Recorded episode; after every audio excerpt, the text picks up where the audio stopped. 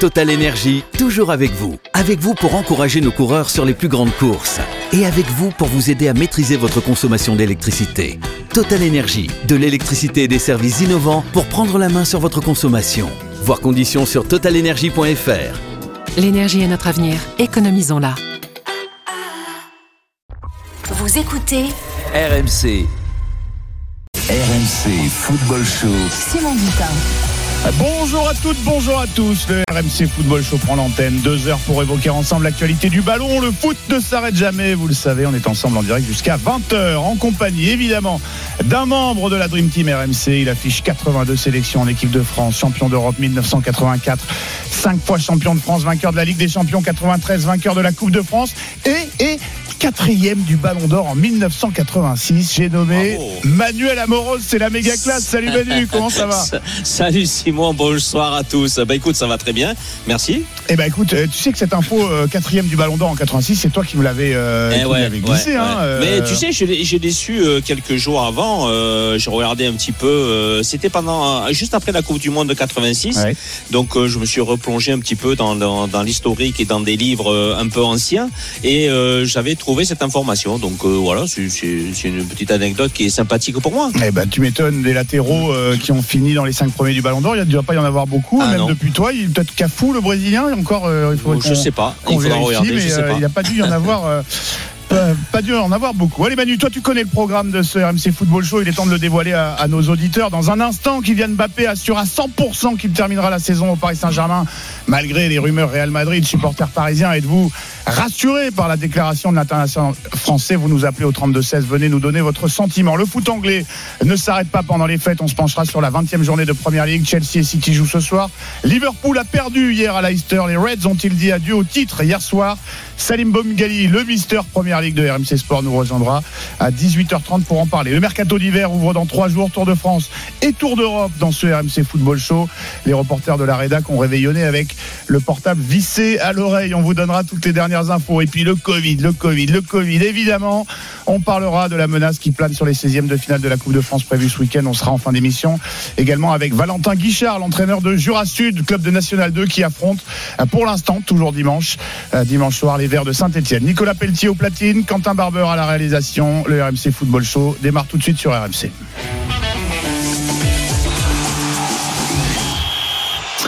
Et c'est le quotidien des grandes stars planétaires se faire interviewer par les médias les plus prestigieux, interrogé aujourd'hui par CNN, s'il vous plaît, depuis Dubaï où il passe ses vacances. Kylian Mbappé a déclaré, je cite, Je suis au PSG, je suis heureux, je vais finir la saison à 100%. L'attaquant français ajoute, je vais, tout, je vais donner tout ce que j'ai pour remporter la Ligue des Champions, le championnat et la Coupe de France. Alors, supporters parisiens, avez-vous été surpris par cette déclaration? Est-elle au contraire une non-information? Est-ce qu'elle vous rassure, en tout cas, sur l'état d'esprit de l'international français Euh, De très loin, on va pas se le cacher, le meilleur joueur parisien de cette première partie de saison. Vous nous appelez Bien au sûr. 32-16 pour confronter votre avis à celui de Manuel Amoros que je vais consulter euh, immédiatement. Toi, Manu, comment tu as reçu euh, cette déclaration de Kylian Mbappé euh, aujourd'hui? Bah écoute, euh, moi je l'ai reçu dans des conditions où euh, on a un joueur qui est quand même euh, très intelligent, fait passer avant tout son club, même si il lui reste quelques mois encore au Paris Saint-Germain. Il veut gagner, il a démontré. C'est un joueur qui ne se préoccupe pas de ce qui peut se passer à l'extérieur et ce qu'on peut nous les journalistes ou les consultants peuvent dire euh, sur cette situation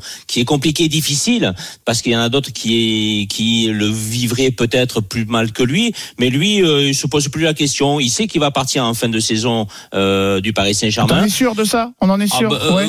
bah oui oui on en est sûr. Sinon il aurait déjà re-signé. Pourquoi il aurait attendu? Je pense pas. Moi, je, euh, moi, je pense qu'il va partir. ouais. Je pense qu'il va partir et que il va tout faire pour amener le Paris Saint-Germain le plus haut possible, et essayer de décrocher euh, le titre de la Champions League parce que c'est c'est c'est c'est le premier objectif de Kylian Mbappé, mais aussi du Paris Saint-Germain. Donc euh, moi, je moi je trouve très sincère dans tout ce qu'il dit et, et il va se battre euh, jusqu'à la fin de, de de son contrat avec le Paris Saint-Germain. Ça, c'est une certitude. Alors je viendrai te chercher tout à l'heure Manu sur des Ouais. éléments qui je pense pourraient euh, bah, euh, je- amener au moins à considérer un éventuel changement de parce que on- on- effectivement il voulait partir l'été dernier, mais il y a quand même quelques arguments en faveur de de, de l'espoir. J'ai envie de dire pour les supporters parisiens et même pour Ouais, mais Simon, quand il dit que euh, il va tout faire pour gagner, il veut rester au, au Paris Saint-Germain jusqu'à la fin de saison. Euh, si euh, tu penses pas qu'il aurait re-signé ou il aurait peut-être abordé la situation, euh, Ah. sa situation personnelle un peu plus tôt et, et, et il n'aurait pas dit euh, je vais me battre jusqu'à la fin de la saison. Ah, effectivement, on peut imaginer que si, euh, si l'été dernier, son choix était de, de poursuivre à, à Paris, il aurait re-signé l'été dernier. Mais justement, je t'interrogerai tout à l'heure, on va Ouais. demander la- l'avis des, des supporters parisiens parce Bien que effectivement, ça, ça, ça sonne un petit peu comme de la communication de, de routine. hein. effectivement, même à considérer que Mbappé veut quitter le Paris Saint-Germain cet été. En revanche, on pouvait euh, imaginer qu'il avait envie de terminer cette saison et pourquoi pas évidemment d'aller chercher euh, un, trophée. On va poser la question à, à Malcolm euh, qui a fait le 32-16. Salut Malcolm, bienvenue dans le RMC Football Show. Salut, comment Malcolm. allez-vous tous les deux? Ça va très bien, impeccable. Ça va très bien, les fêtes se sont se passent bien, elles sont pas pas tout à fait terminées? euh, bah, Nouvel An se prépare doucement, avec euh, beaucoup de nourriture entre amis et beaucoup de choses à pas boire, à, boire avec modération. Voilà, et de précaution évidemment en cette période, de toute bien façon, on va tous sur place, on va commander des taxis. Et puis euh, Noël, je suis pas trop Noël, donc au final, euh, Bon, oui, c'est vrai que quand on grandit un peu à Noël, ça perd un petit peu de euh, de sa de sa magie. Euh, cette déclaration de Mbappé, c'est pas le Père Noël qui euh, qui l'a apporté, mais comment tu, comment tu l'as comment tu l'as reçu? Est-ce que est-ce que Moi, ça t'a rassuré ou au contraire tu t'en fiches complètement? Est-ce que c'est Moi, j'ai dit un truc, ça m'a pas étonné. Le garçon, il est intelligent. On connaissait tous qu'il est, est intelligent. Il est plutôt clair dans ses déclarations. Il est très bon communicant. Euh, qui dit, je reste bien. En fait, il a confirmé une chose que tout le monde s'attendait, c'est qu'il reste jusqu'à la fin de la saison. Le, Real, de toute façon, même le Real, je vois pas l'intérêt du Real de l'acheter maintenant. Après, euh, ce qui fait plaisir, c'est quand même euh, voir qu'il va rester constant sur le PSG, ou même lui, lui-même il dit qu'il ne va rien faire jusqu'à jusqu'à avant les huitièmes de finale. Donc pour l'instant, pas de contrat aux compagnies. Euh, et alors que par exemple d'autres joueurs n'ont pas fait ça. Par exemple, moi je me souviens des époques Lewandowski avant qu'il parte au Bayern. Euh, ça avait négocié, ça avait signé, et c'était en plus l'année où le Bayern bat le bat Dortmund en finale des, des champions.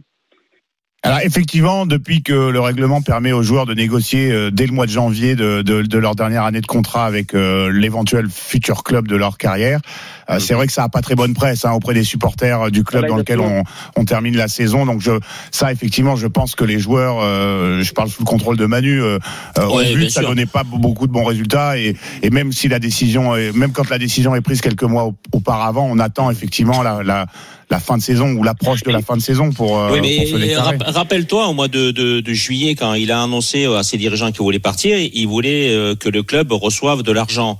Euh, Là, maintenant, il dit Mm. qu'il ne partira qu'en fin de saison, c'est-à-dire à la fin de la saison du mois de, de, de juin. Donc, ça veut dire que il s'est mis dans sa tête maintenant que euh, Paris Saint-Germain ne touchera pas d'indemnité euh, de transfert, parce que même s'il arrive en fin de contrat, qu'on peut discuter avec lui, même s'il reste euh, de, de janvier à, à juin, euh, s'il y a un transfert entre les deux, Ouais. euh, le club de Paris va toucher de l'argent. Bah, je peux préciser une chose, Vas-y, Ouais, ouais, Malcolm. vas-y. euh, c'est qu'en plus justement, il n'y a pas que Paris qui touche pas d'argent s'il y a trans- s'il y a pas de transfert, il y a aussi Monaco qui touche pas d'argent. Parce que tant qu'il n'était pas transféré, le transfert Ouais. c'était so- que 145 millions. Donc Mhm. il y avait toujours 35 millions qui étaient en mode on attendait s'il y a prolongation au transfert, Monaco, Monaco touche 35 millions en plus. Là pour le moment, ça veut dire que le transfert aura coûté que 145. Enfin que 145 c'est quand même une belle somme. Ouais, euh, plus le salaire, euh, je te dis pas Bah combien oui, ça le, fait. hein. sal- le salaire pour un grand joueur comme ça, c'est très bien que c'est vite amorti quoi.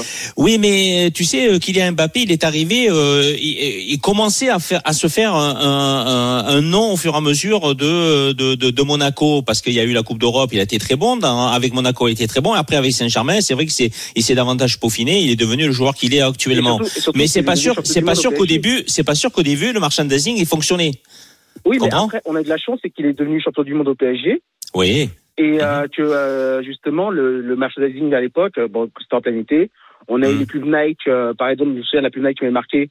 Euh, Mhm. 1998 a été une belle année. C'est l'année où Kylian Mbappé est né, Mhm. etc. Nous, on a, derrière, le PSG a pu beaucoup, a pu profiter de cela. Après, moi, je me fais une raison. Je le vois, je sais qu'il va partir. Le club, le club va, le club reste. Les gens passent. C'est bon, bah, c'est comme ça. C'est. Oui, c'est comme ça, hein, de toute manière. Il faudra bien s'y faire un jour que Mbappé, euh, qui, qui aurait dit que Messi allait signer au Paris Saint-Germain? Voilà. Euh, On puis, pensait euh, tous qu'il allait même- restait au Barça. Même l'OM, Donc, même l'OM a, a eu, peut-être l'OM a eu, même l'OM a eu du mal à, de, de, de ton départ, Manuel Moros. Oui, aussi, oui. Euh, Monaco Voilà. aussi et Lyon Et aussi, puisqu'on a flambé. Et justement, Manu, Oui, tu oui. t'es- tu t'es déjà retrouvé, toi, dans la situation de l'international français, à, Non. à pas savoir, ou en tout cas à faire croire que tu n'avais pas pris ta décision? Non, non, non, non, non, non. Euh, quand j'ai euh, fini mon contrat à l'Olympique de Marseille, euh, j'ai signé assez rapidement euh, à Lyon, euh, puisque Jean Tigana prenait les rênes euh, comme entraîneur et il me voulait absolument. Donc euh, ça a été très vite avec euh, le président Olas. Oui. Bon, oui. Donc, mais j'ai pas eu, j'ai pas eu. euh, euh, si tu veux, il y avait déjà un peu moins de médias, il y avait moins de Mhm. possibilités de de- d'avoir la, la une tout le temps euh, avec les réseaux sociaux. Aujourd'hui, c'est c'est multiplié par 20 ou par 30.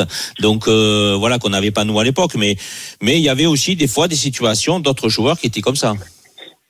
Bon. Eh, écoute, en, en tout cas, euh, Malcolm, toi, tu, tu n'as pas été surpris.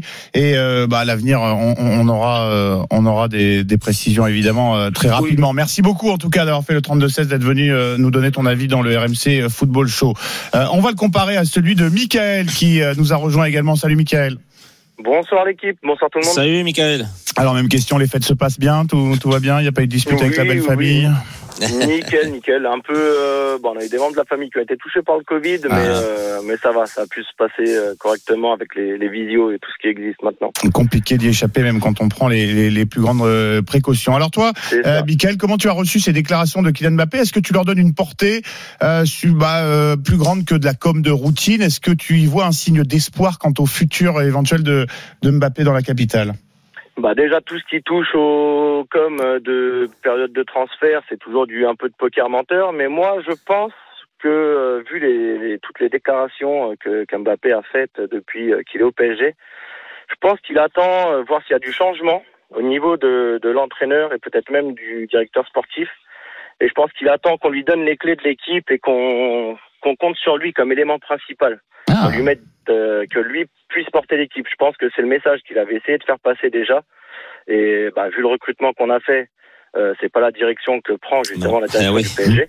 Ah oui. Mais je pense que lui, il veut, il a les épaules pour. Il le montre déjà parce que bah, quand on regarde sur le terrain, euh, le, le seul qui porte un peu, euh, désolé l'expression, mais c'est Coronès, bah, c'est c'est lui. Hein, il les met sur la table, il n'hésite pas. Euh, et puis, bah, quand on voit les déclarations de Neymar qui nous dit que qu'il veut arrêter sa carrière internationale pour se concentrer un peu euh, au poker et tout ça, je pense pas que ça va être lui l'élément principal de l'équipe. Et le Messi, et puis Messi, il a perdu un petit peu de son aura, donc euh, puis en fin de carrière aussi, donc c'est pas sur lui qu'on va compter pour le long terme.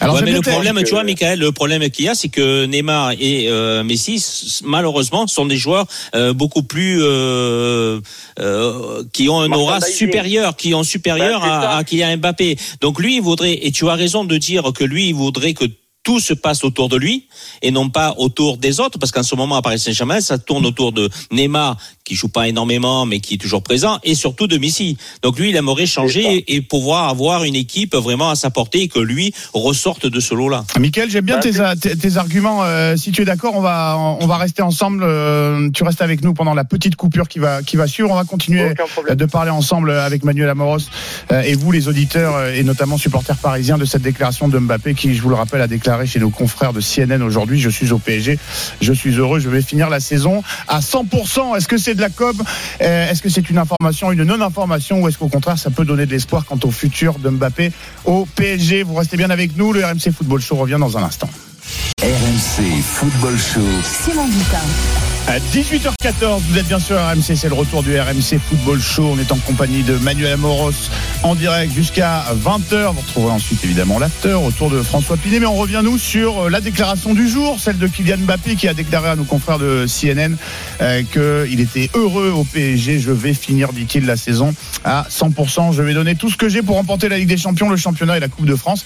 Alors on vous demande, à vous, supporters parisiens, si vous prenez ça comme euh, un message un petit peu de préparation à des adieux en fin de saison. C'est en tout cas l'avis de euh, notre membre de la Dream Team, Manuel Oui. Amoros, qui ne croit pas à un revirement de, euh, de Non. situation. Non. Euh, on était Pas en train d'en parler avec euh, Michael, qui lui euh, pense que euh, il y a encore un espoir de le prolonger, qu'il attend éventuellement de, de voir quelle direction prend le, euh, le club. Alors c'est vrai que ce que j'avais envie de répondre à Michael tout à l'heure, c'est que euh, peut-être que l'erreur originelle du Paris Saint-Germain, ça a été de donner la priorité à une prolongation de Neymar. On se souvient que le Brésilien a prolongé son bail euh, l'an dernier, et peut-être euh, de, de ne pas dire finalement à Mbappé, bon, bien qu'on ait Neymar, c'est toi le, notre tête de proue, le, notre tête de projet. Ce que je euh, sous-entendais en début d'émission, Manu, c'est que Ouais. euh, il y a quand même deux éléments qui, selon moi, peuvent éventuellement euh, Mhm.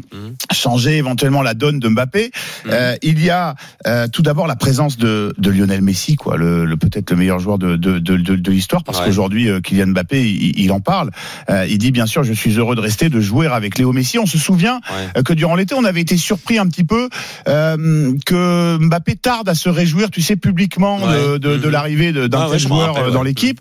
On se demandait, mais comment, lui qui est toujours si prompt à réagir sur les réseaux sociaux, il dit, j'ai du mal à concevoir que je puisse jouer avec lui. C'est un honneur, nous devons nous réjouir de le voir à Paris, c'est un moment incroyable pour l'histoire du jeu. Nous devons faire des concessions lorsque nous jouons avec euh, ce type de joueur, mais avec Léo Messi, c'est plus facile car c'est avant tout un plaisir et je veux gagner. Alors moi, je te demande, et je demande à Michael également, si vous pensez, messieurs, que euh, la, la présence de Messi, qui, on le voit, il y a quand même une connexion euh, euh, qui, qui Oui. se travaille euh, entre les deux, peut in- influer euh, sur le souhait de Mbappé.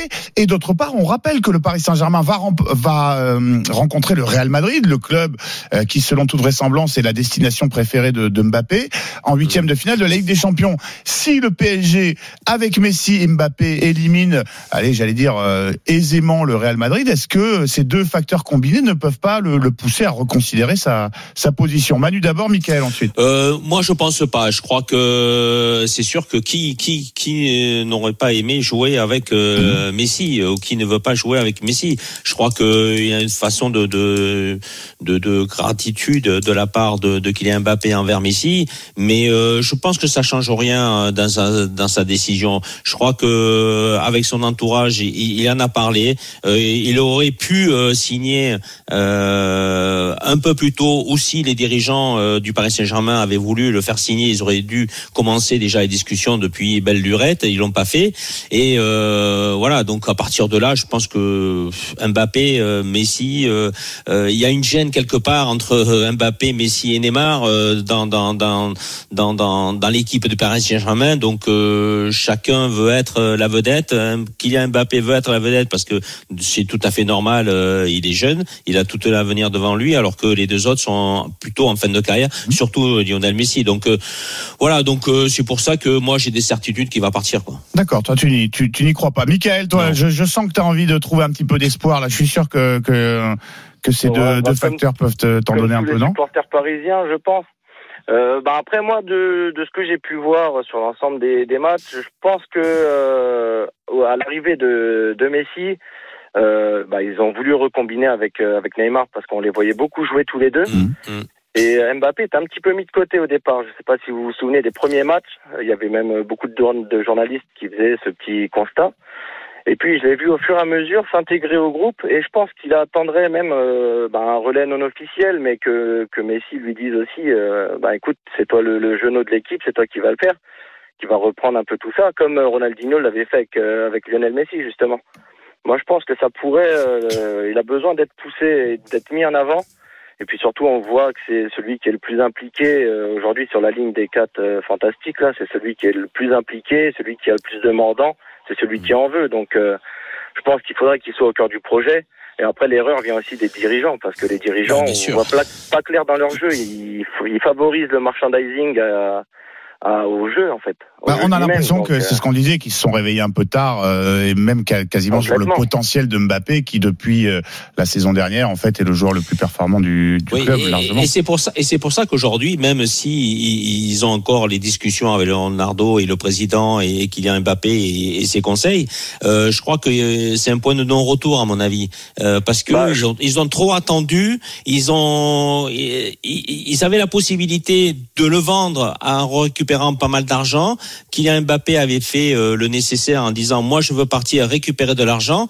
Euh, ils l'ont pas fait. Donc à partir de là, du moment qu'ils l'ont pas fait, lui, il est dans sa ligne directive, euh, il va aller jusqu'au bout, il va se battre avec le Paris Saint-Germain, il va être le meilleur euh, de toute l'équipe parce qu'il veut prouver que euh, ben, c'est toujours le meilleur et que il va, il, est, il, a grimpé d'un échelon aujourd'hui et que il va démontrer que euh, ben, euh, ils ont eu tort de le laisser partir.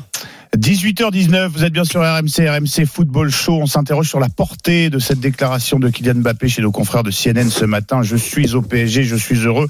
Je vais finir la saison à 100%. Je vais donner tout ce que j'ai pour remporter la Ligue des Champions, le championnat et la Coupe de France. On rappelle que Mbappé est en fin de contrat en juin prochain et qu'à partir du 1er janvier, il peut d'ores et déjà s'engager avec le club de son choix pour la saison prochaine. Alors, euh, Manu Amoros, notre membre de la Dream Team, nous dit qu'il ne croit pas à un revirement dans ce dossier. Euh, Manu, tu, tu, tu maintiens, tu es persuadé que Ah oui, oui, complètement. va, va quitter Ben, le, le PSG. Bah oui, oui, oui, oui, oui, et- complètement. Et, et il a dit jusqu'à la fin de la saison. Il n'a pas dit Alors, je reste ça, à Paris Saint-Germain à vie. donc, euh, donc voilà. Donc euh, ça laisse euh, penser que euh, il veut, il veut connaître notre football, une autre équipe de haut niveau.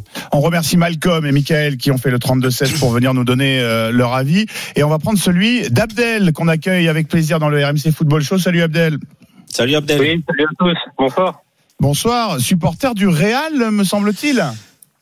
Oui, voilà, bon, je suis, je suis supporter du Real. Après, comme je l'ai dit au standard, c'est pas ça qui m'empêchera de, de répondre avec, euh, avec objectivité. Non, bien sûr, les supporters sont toujours objectifs.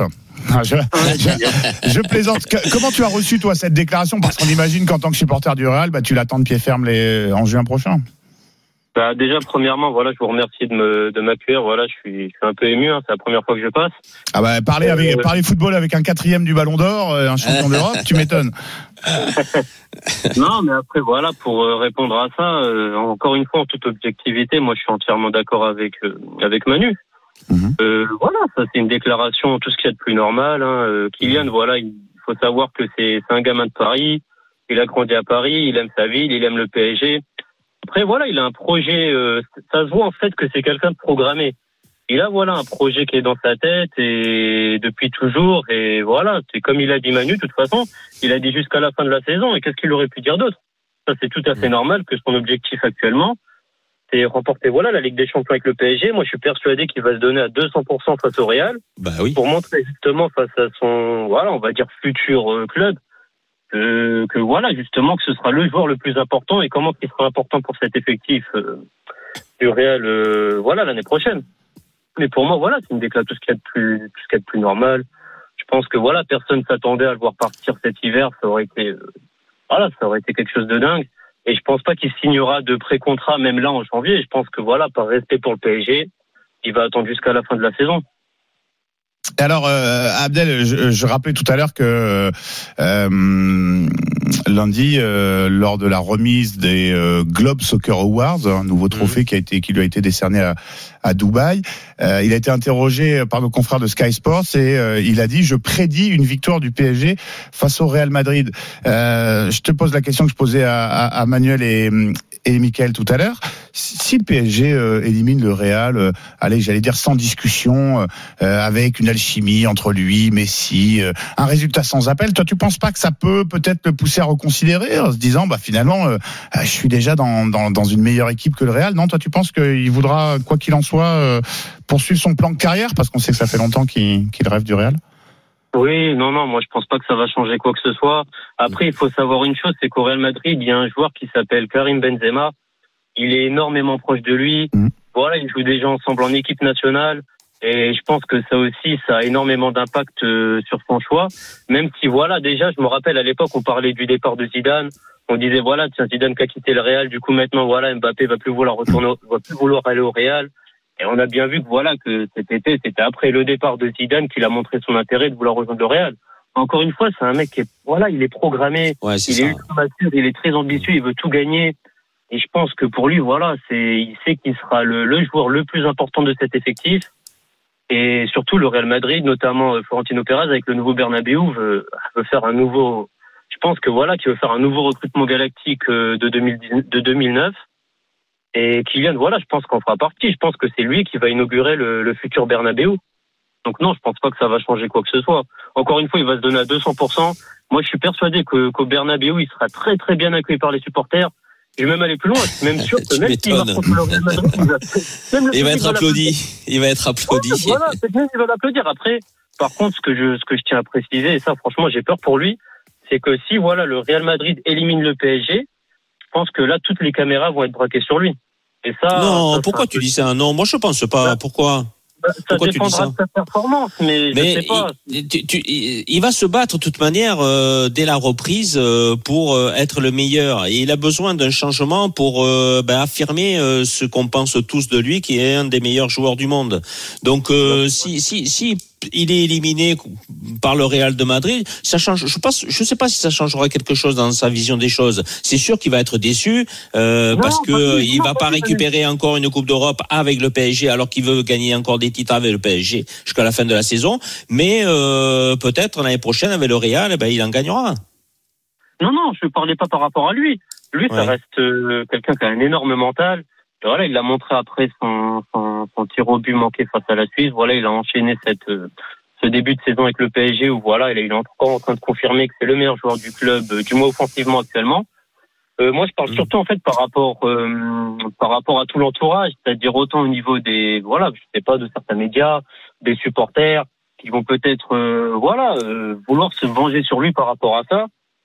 On sait tous que le PSG, la Ligue des Champions, c'est la priorité.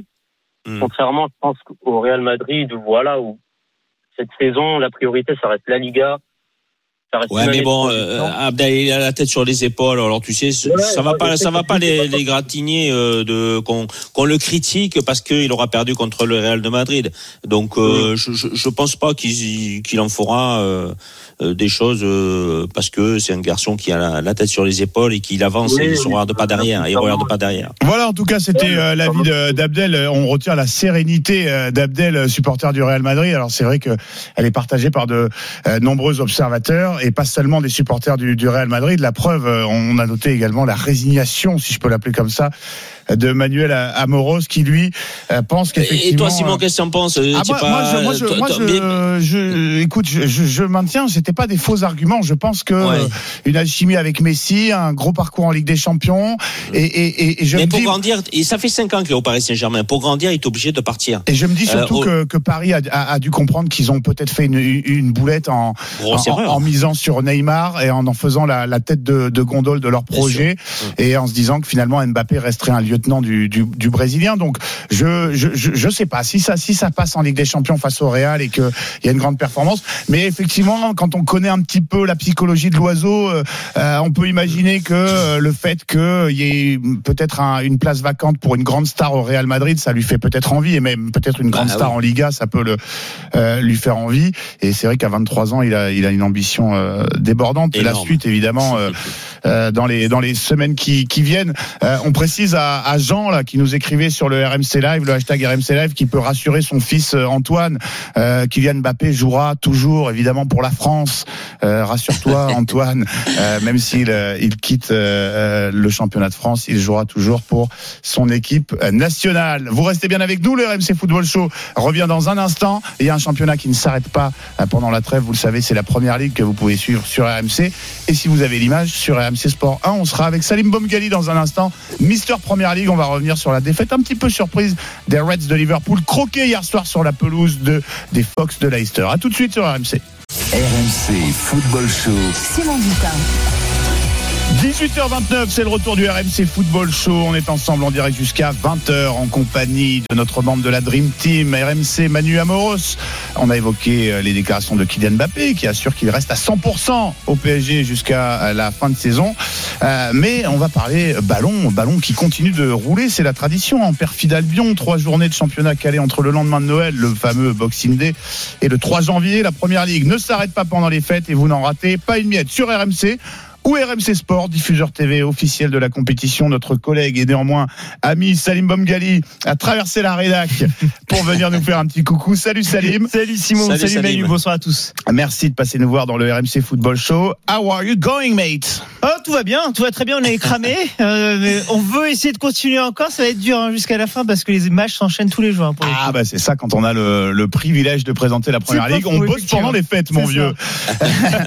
Salim hier soir, euh, grosse surprise Ouais. au King Power Stadium. Je le disais, les Reds de Liverpool ont été croqués par les Foxes de Leicester, qu'on disait pourtant un petit peu diminué sur le papier. euh. Bah oui, hier, à la même heure, avec Manu, on en parlait Ouais. de ce Leicester-Liverpool, on le présentait et on se disait, et pour le coup, je vais pas changer mes propos, mais c'est vrai que avant match, entre une équipe de Leicester, où il y avait pas mal d'absents, avec une défense remaniée, et on l'a su après, totalement remanié puisque la défense centrale avait deux milieux de terrain Mhm. qui habituaient son milieu de terrain et qui jouent en défense centrale face à une équipe de Liverpool où le trio offensif était là, où Fabinho était de retour, où Henderson était là, où Van Dijk était là.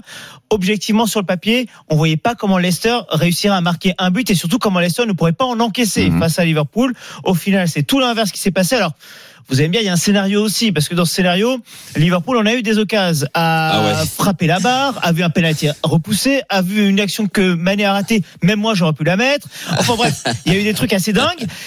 Et il y a la réussite, ou le manque de réussite de Liverpool, il y a de la réussite pour Leicester, et au final, les Foxes qui vont croquer, comme vous l'avez dit, Liverpool, c'est un exploit incroyable de la part des Foxes. Manu, tu souscris?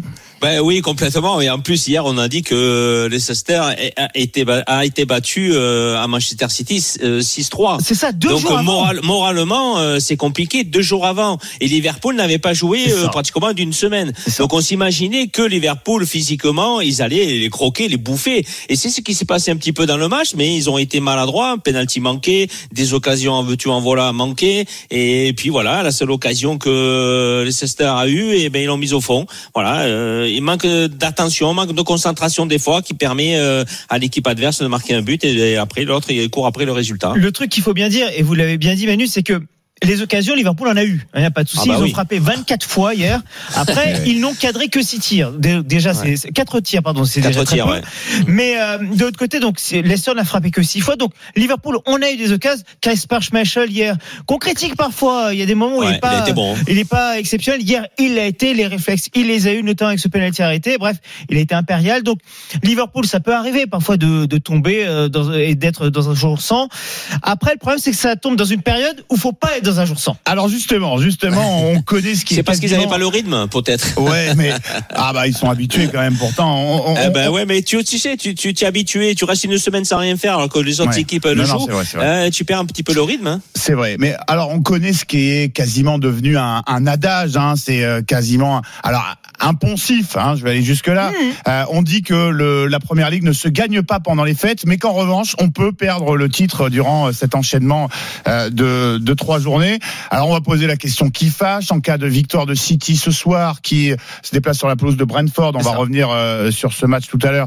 City aurait 9 points d'avance sur euh, Liverpool. Mmh. Les Reds ont-ils déjà perdu le titre? C'est la question qu'on se pose en Angleterre. Le, le truc, 9 points d'écart donc en cas de victoire de City ce soir. Alors City aurait un match de plus, donc avec le match en retard, match en retard n'est pas match gagné, mais ça pourrait faire 6 points d'écart donc au même nombre euh, de Mhm. rencontres entre Mhm. les deux. Derrière, je vous rappelle qu'il resterait potentiellement 18 journées derrière. même. Donc 18 matchs, 54 points à prendre. Et pardon, mais là en ce moment, donc on a vu un Liverpool qui a été touché par la Covid, hein, avec Mhm. des joueurs qui n'étaient pas là euh, dernièrement. Ils sont revenus. Bon, hier il y a eu des fêtes, mais ils sont ils sont de retour en tout cas. Il y a la Coupe d'Afrique des Nations qui arrive, donc peut-être même que Liverpool va perdre d'autres points. On en parlera avec Salah et Mané qui vont qui vont, s'affronter. qui ouais. vont y aller. Naby Keita aussi. Keita également. Pour l'instant, City n'a pas été un petit peu, mais pas tant que ça, touché par la Covid-19. En espérant que ça continue d'être le cas. Mais euh, ça peut être le cas, malheureusement, dans les prochaines semaines. Les blessures, ça arrive tout le temps. Donc, j'ai envie de vous dire, c'est pas évident d'en parler le euh, 30, 29 ou 30 décembre. On ne sait pas ce qui va se passer pendant la Et je, et je suis bien d'accord. Manu, est-ce que tu crois, Oui. toi, que, que Liverpool peut encore euh, rêver du titre? Ah bah, tout va dépendre du match de ce soir de Manchester City. Ouais. Et si Manchester gagne ce soir, euh, ça va faire neuf- pratiquement 9 points d'avance, je crois. Euh, ça. donc 9 points d'avance. Je vois pas comment ils peuvent euh, se faire rattraper, à moins qu'il y ait une hécatombe de Covid, une hécatombe de blessés. Euh, ça va être compliqué que de revenir. De revenir, c'est sûr, ça va être compliqué. Après, il y a deux dates quand même clés dans, dans mon argumentation qui vont peut-être faire pencher la balance en faveur de City. Il y a le 2, dé- 2 janvier, pardon, donc euh, dans quelques jours, ce sera Mhm. dimanche, il y a un Chelsea-Liverpool. Mhm. Euh, imaginez à l'instant qu'il y ait match nul, pourquoi pas, hein, entre les deux. Ah ouais, Mais ça arrive souvent entre les plus gros en creuser l'écart Ouais. en faveur de City. Et puis deux semaines après, il y aura un City-Chelsea euh, qui là aussi pourrait permettre à City de creuser cet écart sur Chelsea et donc potentiellement sur Liverpool. Donc malgré tout, même s'il y a beaucoup de matchs, ben, ces deux prochaines semaines peuvent être déjà clés pour City. Allez, transition Ah oui. toutes trouvées pour évoquer les rencontres de ce soir, la 20e journée de Première Ligue qui se poursuit. City et Chelsea donc sont de sortie. Euh, City, le leader, qui se déplace sur la pelouse du promu Brentford. Mm. Euh, les Citizens, je parle sous ton contrôle, Salim, 9 victoires d'affilée, 30 buts inscrits, 6 encaissés dans cette série. Euh, ils paraissent difficiles à battre, les joueurs de Pep Guardiola, si tu me permets de manier Ouais. l'euphémisme euh, comme ça. Avant d'en parler, dans les rangs de Brentford, pourtant on ne part pas totalement battu d'avance, n'est-ce pas, cher Johan Vissa. On écoute l'attaquant congolais de Brentford. Franchement, ça se prépare. Euh... Alors, on va pas se mentir, comme un match de gala de base. Après, voilà, euh, on sait qu'ils euh, qu'ils viennent à domicile, en espérant qu'on fasse quelque chose.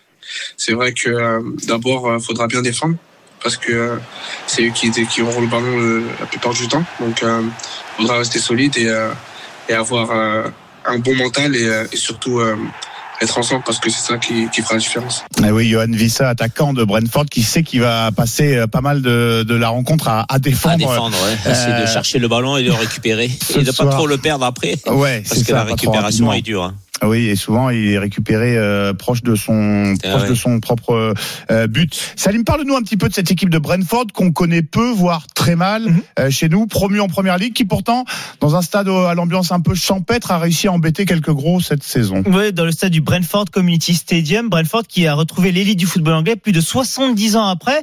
Euh, Brentford, c'est une équipe assez particulière en Angleterre parce que c'est une équipe qui ne recrute pas de manière normale. Je Ah. m'explique. Euh, déjà, le propriétaire de Brentford est également propriétaire du club danois de Midtjylland, au Danemark donc.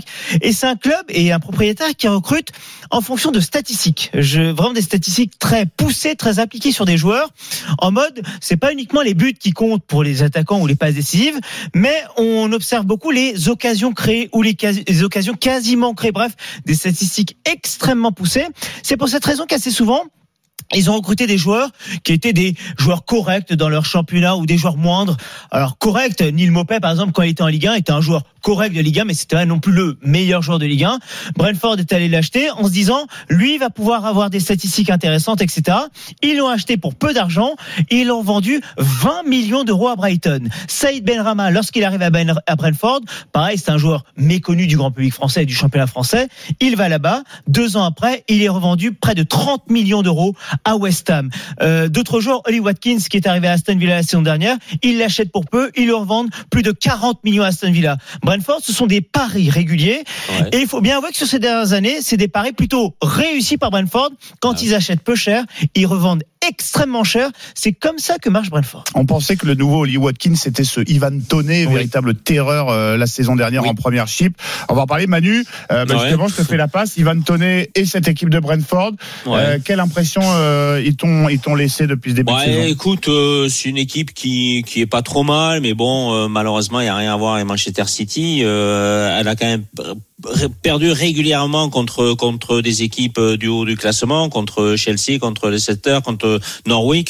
Donc, euh, je sais pas. Aujourd'hui, ça m'étonnerait qu'ils puissent inquiéter Ouais. un Manchester City qui vient euh, de gagner euh, 6-3 et qui euh, sont en pleine forme et un moral d'acier. Donc, euh, je pense pas qu'ils puissent les en- les embêter. Non. Salim, tu avais quelque chose à ajouter Oui, sur, j'ai- sur Brentford malgré tout, alors même si effectivement pour ce soir ça paraît quand même très délicat, mais Brentford, il y a du jeu, il y a une volonté de jeu prônée par Thomas Frank, le coach de cette formation, et Brentford, les matchs qu'ils ont pu faire notamment à domicile contre Chelsea, certes il y avait une défaite, mais ce jour-là, et de très loin, c'est la victoire la plus difficile de Chelsea cette saison. Ils avaient gagné 1-0 avec Edouard Non, Mendy, 2-0, 2-0, ils ont stratosphérique gagné. ce jour-là, ou encore 3-3 face à Liverpool. Yann Wissa Ouais. avait marqué d'ailleurs, et ils avaient dominé Liverpool. Donc face au gros, ils savent faire. Alors justement, on va quand même un petit peu parler de City. Euh, City qui euh, menait euh, 3-4-0 face 4-0. à Leicester 4-0 et qui s'est fait un peu peur. On Ouais. a commencé à entendre parler, moi j'entendais parler sur l'antenne de RMC Sport, euh, d'un petit... euh, petit peut-être euh, trop plein de confiance. euh, un relâchement, a un petit relâchement. voilà, Est-ce que c'est pas le risque qui guette euh, les, les, les joueurs de City, Manu?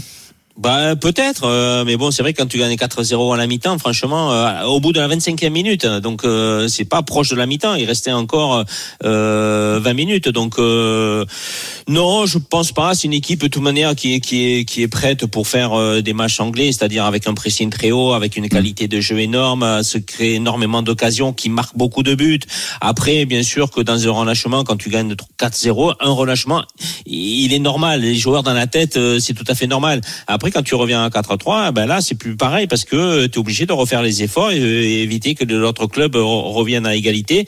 Donc euh, non, je pense pas que Manchester puisse avoir des relâchements. Alors ils en ont eu, bien sûr, mais c'est tout à fait normal et logique. Euh, donc euh, à partir de là, euh, le club euh, et surtout euh, Guardiola euh, va faire le nécessaire euh, que euh, si jamais il mène encore, de pas se faire remonter comme ça. Euh, Brentford, Manchester City et euh, Chelsea, Brighton. C'est le programme de cette 20e journée de Première Ligue qui se poursuit, on le rappelle évidemment. sur euh, les antennes de RMC Sport 1. Euh, Chelsea, alors du côté de, de Chelsea, on s'est fait un petit peu peur sur la pelouse d'Aston Villa qui avait ouvert le score euh, dimanche. Euh, un certain Romelu Lukaku s'est rappelé au bon Mhm. Souvenir de tout le monde. On avait quand même réussi à, à le critiquer, l'avant-centre belge qui a fermé quelques, quelques bouches. Mais donc victoire 3-1 de, de Chelsea face à Villa, mais dans un match marqué quand même par la sortie sur blessure de N'Golo Kanté. Salim, ça a provoqué une, une colère chez Thomas Tuchel. Tu nous racontes rapidement Oui, parce que après le match, effectivement, il, il s'est montré euh, très agacé, très en colère, en expliquant notamment que euh, actuellement, il ne peut pas procéder aux cinq changements. On le rappelle, en Angleterre, contrairement à la Ligue 1 ou à d'autres championnats, on ne peut effectuer que trois changements en, dans un match de première ligue.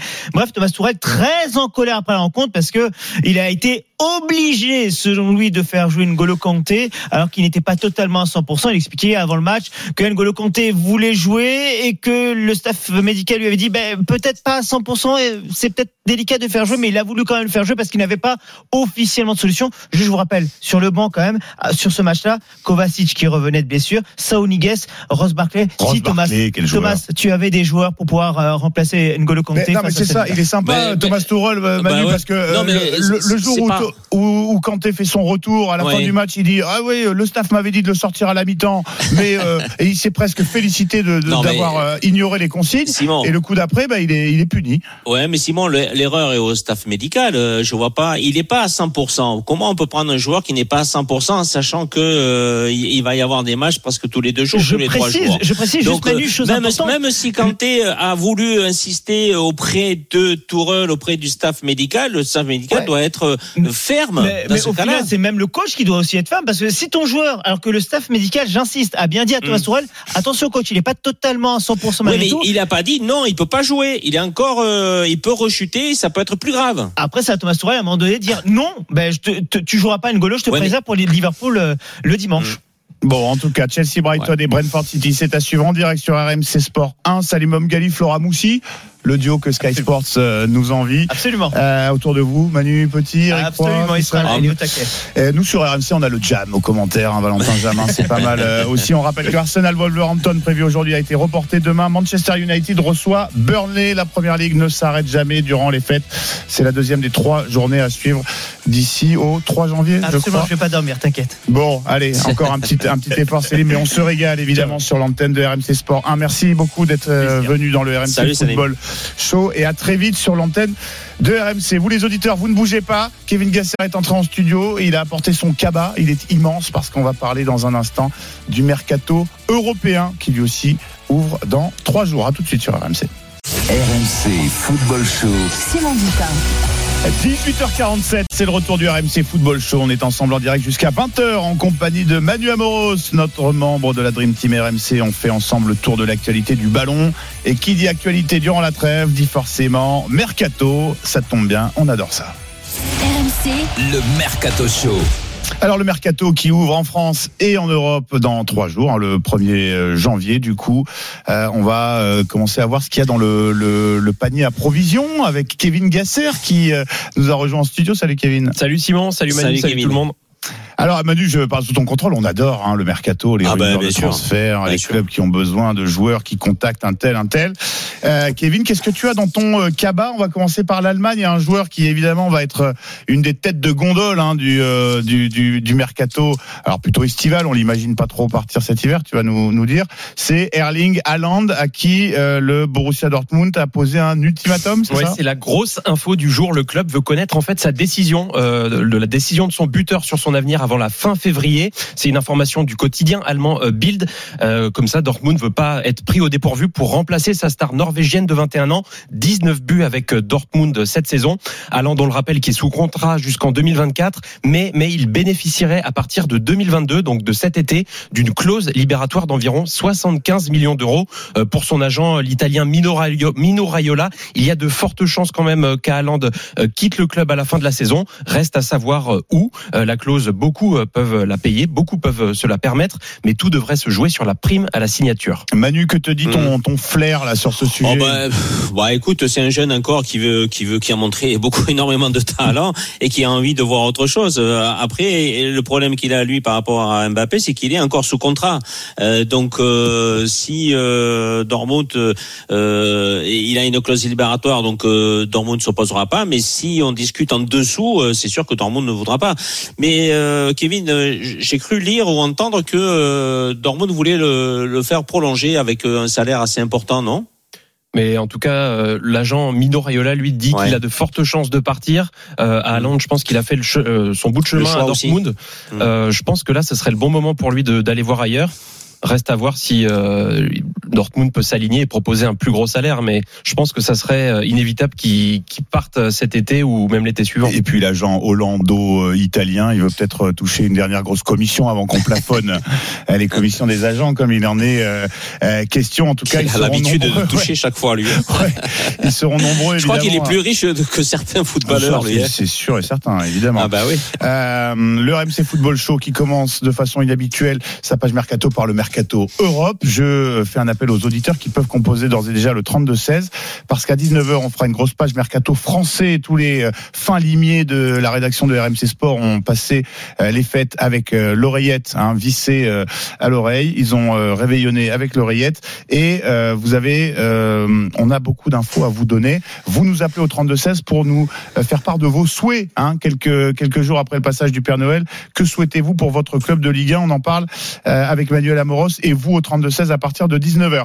Euh, Kevin Gasser euh, est avec nous euh, en attendant pour le mercato européen. On reste au rayon des attaquants. Il y en a un qui, il y a un club qui n'en a pas besoin cet hiver, c'est Manchester City qui ne va pas remplacer. euh, c'est une info. Ferran Torres, l'Espagnol, qui vient de signer au Barça. Oui, tout juste vendu pour 55 millions d'euros plus 10 de bonus au club catalan. Euh, L'attaquant espagnol de 21 ans n'avait pas été de toute façon euh, très utilisé cette saison en raison d'une fracture euh, du pied.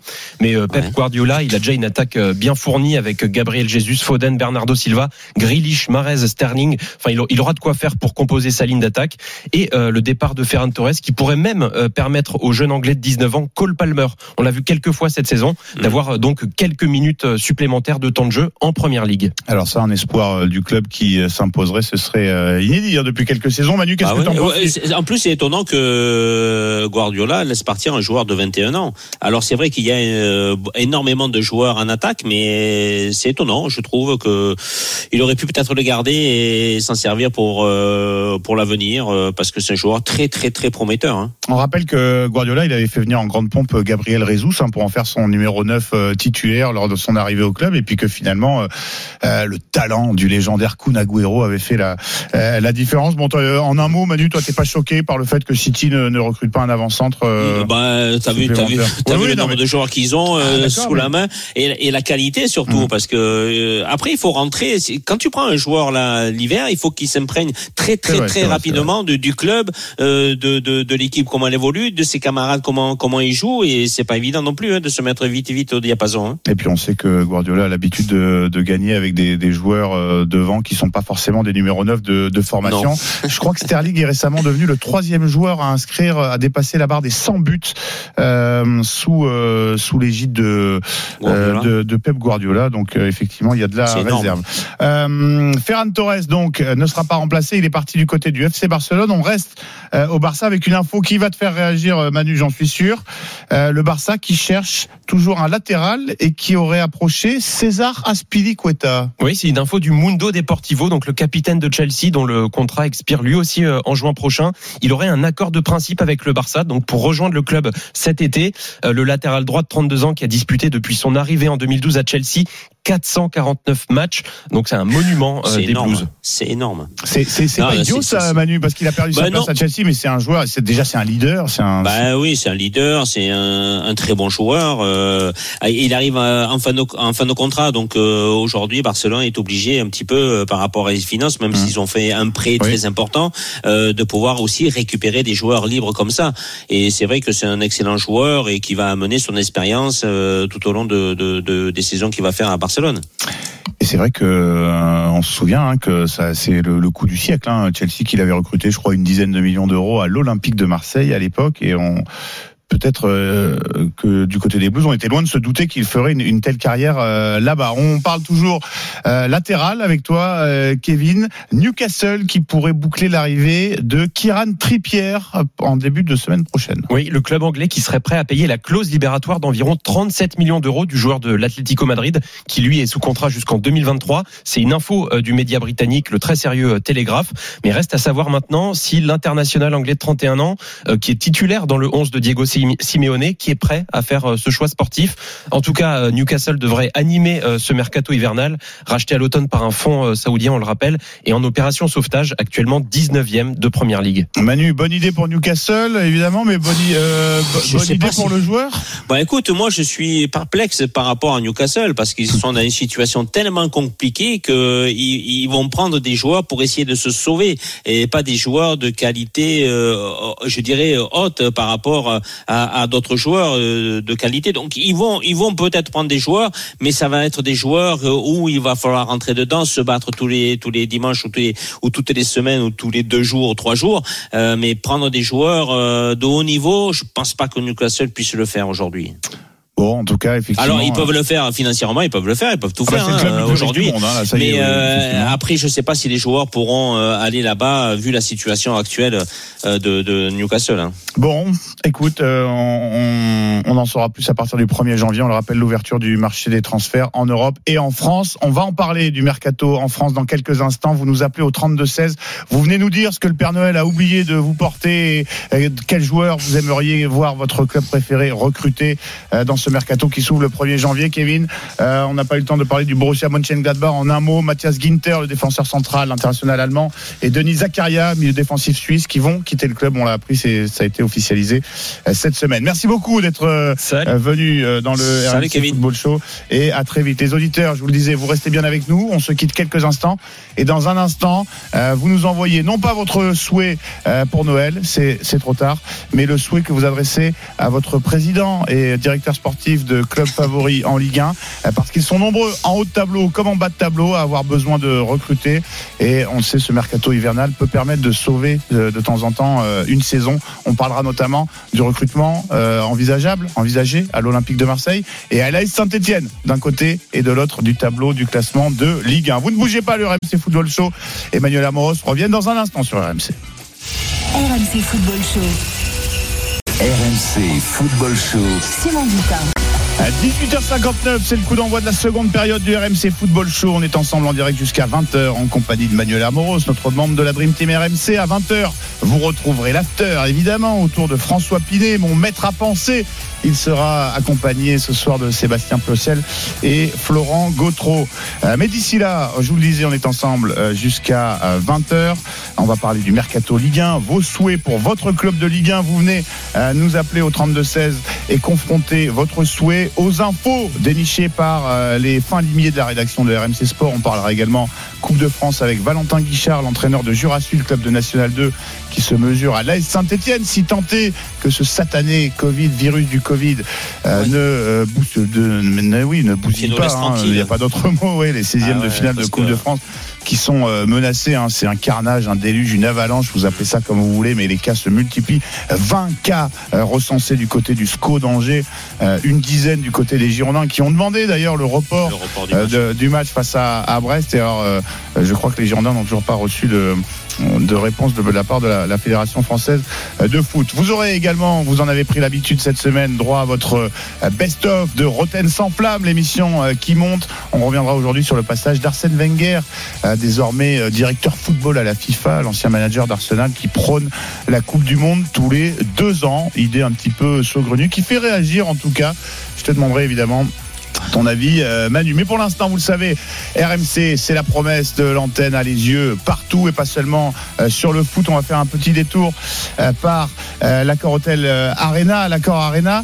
Pour le All-Star Game, comprenez le match des étoiles, c'est euh, la grande fête du basket euh, français. On va retrouver Arnaud Valadon. Salut Arnaud. Salut Simon, Salut. Manu, salut à tous. Alors euh, Arnaud, euh, l'actualité de ce All-Star Game, c'est tout d'abord qu'il euh, il échappe euh, aux restrictions euh, de public imposées par le gouvernement euh, qui prendront effet le 3 janvier prochain.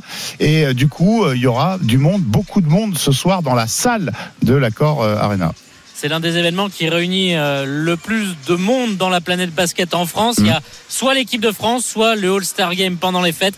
16 000 personnes à Bercy et tout le monde pourra être là car comme tu l'as dit, l'entrée en vigueur des jauges ce n'est que pour quelques jours et quel fut le ouf de soulagement des organisateurs et en particulier la Ligue nationale de basket de voir que la jauge de 2000 en intérieur n'était appliquée que le 3 janvier prochain. Donc oui, tout le monde a pu venir. Il n'a pas fallu annuler cet événement qui, l'année dernière, n'avait pas eu lieu à cause du, du Covid. Donc ça fait plus de deux ans qu'il n'y a pas eu de All-Star Game en, en France. C'est un événement très important parce que c'est l'une des vitrines du basket français. On essaye de se rapprocher le plus possible d'un show à l'américaine et on y arrive avec tous les concours de dunk notamment, concours à trois points, des surprises, une mascotte NBA. Il y aura la mascotte du Jazz de Utah qui sera là. Euh, donc c'est quoi C'est un saxophone, la mascotte du jazz C'est quoi Non, je vous en dis pas plus. Vous saurez tout à l'heure la mascotte du jazz. Mais on a déjà eu Benny the Bull, euh, par exemple, qui est la mascotte des Chicago Bulls, là, bah, c'est tout simplement un, un, un buffle. Donc, euh, la mascotte de- des, c'est un ours, hein, la mascotte euh, Un ours. du jazz de Et oui, il y a des montagnes en, en Utah, évidemment. Et oui, dans le pays des Mormons, tout ça, enfin Salt Lake City pour être précis. Donc là, le, le show va démarrer dans quelques instants. Il n'y a pas encore tout à fait 16 000 personnes à l'accord Hotel Arena, mais on est déjà à plus de 12-13 000 avec effectivement contrôle passe sanitaire, tout ça. Mais on sent que voilà, on profite avant les restrictions parce que c'est le dernier événement de cette ampleur avec plus de 10 000 personnes qui va pouvoir se tenir avant l'application de ces jauges. Donc on ne va pas bouder notre plaisir au cours de cette soirée qui va nous emmener jusqu'à 23h avec évidemment le match All-Star entre les meilleurs joueurs français, les meilleurs joueurs étrangers du championnat. Eh bien, tu m'as devancé évidemment parce que j'allais te demander de nous rappeler en un mot le principe de, de cette rencontre parce qu'il y a quand même un match qui est souvent lui aussi évidemment ultra spectaculaire. Euh, Arnaud, que tu seras accompagné, je crois, de Nicolas Bayou qui sera qui va se promener un petit peu dans les dans les Exactement. tribunes. On va, on va aller interroger des, des- des personnes qui seront sûrement soulagées de profiter avant ces quelques semaines de, de restrictions. On va être privés de, de communion tous ensemble, surtout en salle, parce que la jauge, on le rappelle, est 2000 en salle. Là, ça va être 16 000 à Bercy. Donc euh, voilà, on va vous faire vivre un petit peu cette soirée également tout à l'heure dans, dans l'after avec des, des invités, des gagnants de, de concours, hein, meneurs, le concours de meneurs qui va débuter dans, dans un instant, concours à 3 points dunk. Et puis ces fameux Manu, je sais pas si tu as déjà réussi un tir du milieu de terrain, Ah mais non. entre le troisième et le quatrième carton, si vous Ouais. réussissez, un spectateur va être choisi au hasard et il va pouvoir tenter de gagner 100 000 euros, 100 un 000 shoot euros. du milieu du terrain. Ça, c'est toujours l'attraction. En 2013, un spectateur l'avait réussi. Il n'a qu'une seule tentative. Il est au milieu du terrain devant tout Bercy. Une seule tatati- tentative Une Ah bah seule oui, tentative. ah, c'est incroyable. Ah bah ouais, mais bon, Eh euh, il faut quand même euh, un- au moins un essai d'entraînement. Et non, c'est une seule tentative comme Ah ça à froid. En 2013, euh, Thomas avait euh, réussi. Donc il avait pris les 100 000 euros, ce qui fait quand même une belle soirée. Ah bah ouais, tu et voilà, faut quand même se lever de. tu passes un bon réveillon avec ça. hein Ah oui, ça tu peux faire un bouger. Est-ce que tu as déjà Ah, réussi? Je sais pas Manu. Hein. Ah non, non, non, j'ai pas réussi, non. Arnaud, c'est un tirage au sort. Comment il est comment est choisi l'heureux l'heureux ou l'heureuse candidate Écoute, c'est un tirage au sort avec euh, un projecteur qui va euh, sélectionner Oh, une personne dans le public. Donc euh, voilà, c'est il y a un chanceux qui euh, va pouvoir tenter. Alors c'est quand même de la pression hein, devant 16 000 personnes. Certains ont fait le show, avaient un peu chambré, ils s'étaient fait huer. D'autres étaient un peu plus humbles. Mais voilà, ça fait partie du show effectivement de tenter des, des choses comme ça euh, dans ce All-Star Game qui est toujours un événement très sympathique à suivre. Ouais, Manu, pour 100 000 euros, t'aurais pu nous mettre une transversale sur la sur enfin une, un, un tir sur la barre transversale depuis le milieu du terrain, non? Ça Ah bah dans- ça c'est euh, ouais. fa- ouais, ça c'est facile à faire encore. euh, Facile. Ouais, Ah moi j'y arrive encore. Donc euh, Franchement, pour, pour un ancien footeuse, ça peut encore être facile. Alors Bon. je te dis pas que je vais réussir, mais ça peut être facile. Oui, c'est jouable. Alors, en tout C'est cas, le All-Star Game, le match des étoiles du basket français, la grande fête euh, du basket français à l'accord euh, Arena à partir de 20h15, hein, je crois, le début des, euh, des festivités. 19h les concours et, 20h15 c'est le 20h15, début du le, match. le coup d'envoi du match. Arnaud Valadon, Nicolas Bayou qui euh, vous feront vivre ce super événement, évidemment en fil rouge durant l'after autour de François Pinet. À tout à l'heure, Arnaud, et merci d'avoir fait le, le détour par le RMC Football Show. Nous, je vous le disais tout à l'heure, les plus fins limiers de la rédaction RMC Sport ont réveillonné avec leur oreillette pour vous dégoter les infos, les rumeurs mercato les plus solides, les plus consistantes. Infos dont vous pouvez retrouver d'ores et déjà l'intégralité sur le site rmcsport.fr. Nous, on va faire une petite sélection avec vous, euh, les auditeurs. Vous faites le 32-16 pour nous dire ce que vous souhaiteriez comme recrue pour votre club euh, préféré. Petit focus pour commencer sur un club qui t'est cher, Manu, euh, l'Olympique de Marseille. On accueille pour en parler Christophe qui a fait le 32-16. Bienvenue dans le RMC Football Show, Christophe. Bonsoir messieurs. Salut Christophe. Alors Christophe, qu'est-ce que qu'est-ce que tu euh, aimerais que le, le Père Noël euh, porte à ton à ton club avec quelques jours de, de retard? De quoi l'Olympique de Marseille a-t-il besoin selon toi? Alors moi je pense euh, trois joueurs. Alors surtout un ailier gauche titulaire parce que c'est je pense que c'est là où on a le plus de on a le plus de soucis parce que nos attaques sont ben en fait on est on est tributaire uniquement de de, de Payet et après quand Under est là le côté droit marche plutôt bien mais le côté gauche faut dire ce qui est que ce soit avec Conrad ou Luis Enrique on n'a jamais trouvé la, la technique hein, ça marche pas. Ben, Conrad, Euh, après, on, a- on y a oui. cru au début, euh, Conrad. Hein. Ouais, C'est franchement, un peu au début, franchement, ouais. Mais Ouais, c'est- Après, ça matchs, vrai, c'est vrai, ça s'est un peu calmé, ouais. Après, c'est un jeune joueur. hein. Moi, je, je veux dire, je, je, je veux pas le pointer du doigt. Il est jeune. Je pense que c'est un joueur qu'on doit faire rentrer peut-être 20 minutes ou une demi-heure ou peut-être euh, dans des matchs un peu plus faciles où il y a des espaces, le lancer pour qu'il puisse courir. Mais euh, c'est pas un titulaire. Je veux dire, pas, pas, pas pour l'OM en tout cas.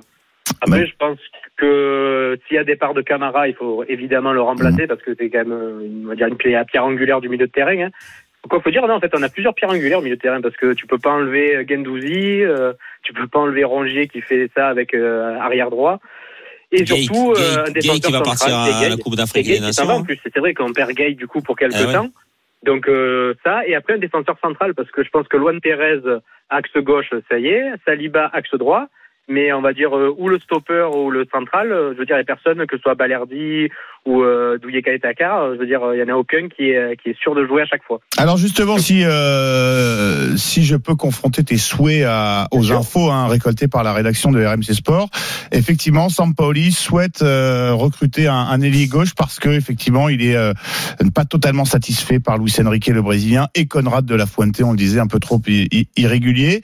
Euh, donc ça, ça pourrait euh, bouger selon les infos de, de, de la rédaction. Et effectivement, un défenseur central, c'est pas impossible parce que euh, effectivement, euh, en, cas- en d'offre, voilà, Tchalet Tassar pourrait euh, pourrait euh, quitter le Partir. quitter le club. Quant à Camara, la tendance, euh, selon nos infos, ce serait quand même plutôt qu'il termine la saison à Marseille. Marseille qui se serait résigné euh, à le laisser partir euh, libre devant la, la, la complexité des, des négociations. Manu, ton avis sur ces Moi, je pense que Longoria, il essaye de convaincre Camara de partir euh, dès cet, cet hiver euh, avec euh, pour récupérer un petit chèque. Il sera pas énorme, mais euh, ça sera toujours ça. Et euh, c'est vrai que euh, Christophe, il a raison. Euh, sur le côté euh, côté gauche, on on- il y a toujours eu du mal. Euh, Conrad, on pensait qu'il allait être super et malheureusement, il s'est essoufflé au fur et à mesure. Et puis, Lucien Riquet n'est pas à la hauteur de ce qu'on attendait nous les supporters de l'Olympique de Marseille. Donc euh, il faut ajuster tout ça. Je crois que Sampaoli a, a, a du pain euh, sur la planche parce que c'est pas facile et ça sera pas facile de recruter si euh, ils ne vendent pas parce qu'il y a quand même beaucoup beaucoup de joueurs à l'Olympique de Marseille. Mais euh, voilà, donc euh, c'est vrai qu'il faut qu'il faut essayer de, de, de prendre quelques joueurs euh, d'avenir et qui puissent amener l'équipe de Marseille au plus haut. Bon, voilà, Christophe euh, Manu a l'air euh, d'accord à- avec toi. Ouais. Bah, ça fait plaisir surtout de dire euh, d'avoir entendu Manuel Amoros de dire Christophe a raison. Je vais le garder, je vais me le mettre Non, en mais, mais, mais c'est vrai, tu as raison. Et euh, tu as bien ciblé les faiblesses de l'Olympique de Marseille. Hein, euh, donc euh, il va falloir se renf- il va falloir se renforcer là-dessus. Si euh, bien sûr il y a des départs. Messieurs, je ne résiste pas à, à- à l'envie de vous de vous titiller là sur la situation de Steve Mandanda, tout de même, qui euh, a sollicité un entretien avec Jorge Sampaoli euh, et dont euh, la situation devrait rapidement s'éclaircir. Euh, Christophe, comment tu vis toi la situation de, de Mandanda? Euh, C'est vrai que Paolo Lopez est plutôt performant. Est-ce que tu trouves cette situation injuste, justifiée au contraire? Euh, Quelle est ta position là-dessus? Après, moi, je suis supporter de mon club, pas, pas tellement des joueurs, en fait, je veux dire, parce que les joueurs, ça reste à part. Bon, Steve, euh, c'est quand même une légende du club, c'est quand même le joueur qui a joué le plus sous le maillot de l'OM, donc c'est pas rien. Euh, là, du coup, c'est vrai que sa fin de carrière, peut-être qu'il le vit mal, ça, je peux le comprendre tout à fait, parce que peut-être qu'il pensait faire une dernière saison, Mais qui sait qui arrive à faire une dernière belle saison et partir, euh, on va dire, sur une jolie saison. Je veux dire, c'est très compliqué. Euh, là, on a Paul Lopez. Je veux dire, il a quand même pas été, euh, je veux dire, son arrivée n'a pas été facile parce qu'il arrive dans un club où il y a un joueur qui a joué depuis 16 ans, qui, bon, qui est parti un petit moment en Angleterre, mais sinon ça fait 16 ans qu'il joue. Euh, il est quand même très apprécié, c'est le capitaine. Oh, De ce qu'on a entendu, c'était pas, je veux dire, on nous a pas vendu un gardien de, de, de grande grande qualité, il faut dire ce qui est. hein. Ouais, je veux dire, on l'attendait tous au tournant. Il a été mis du jour au lendemain. On a dit bon, bah tiens, il joue. Ah bah tiens, il rejoue, il continue de jouer.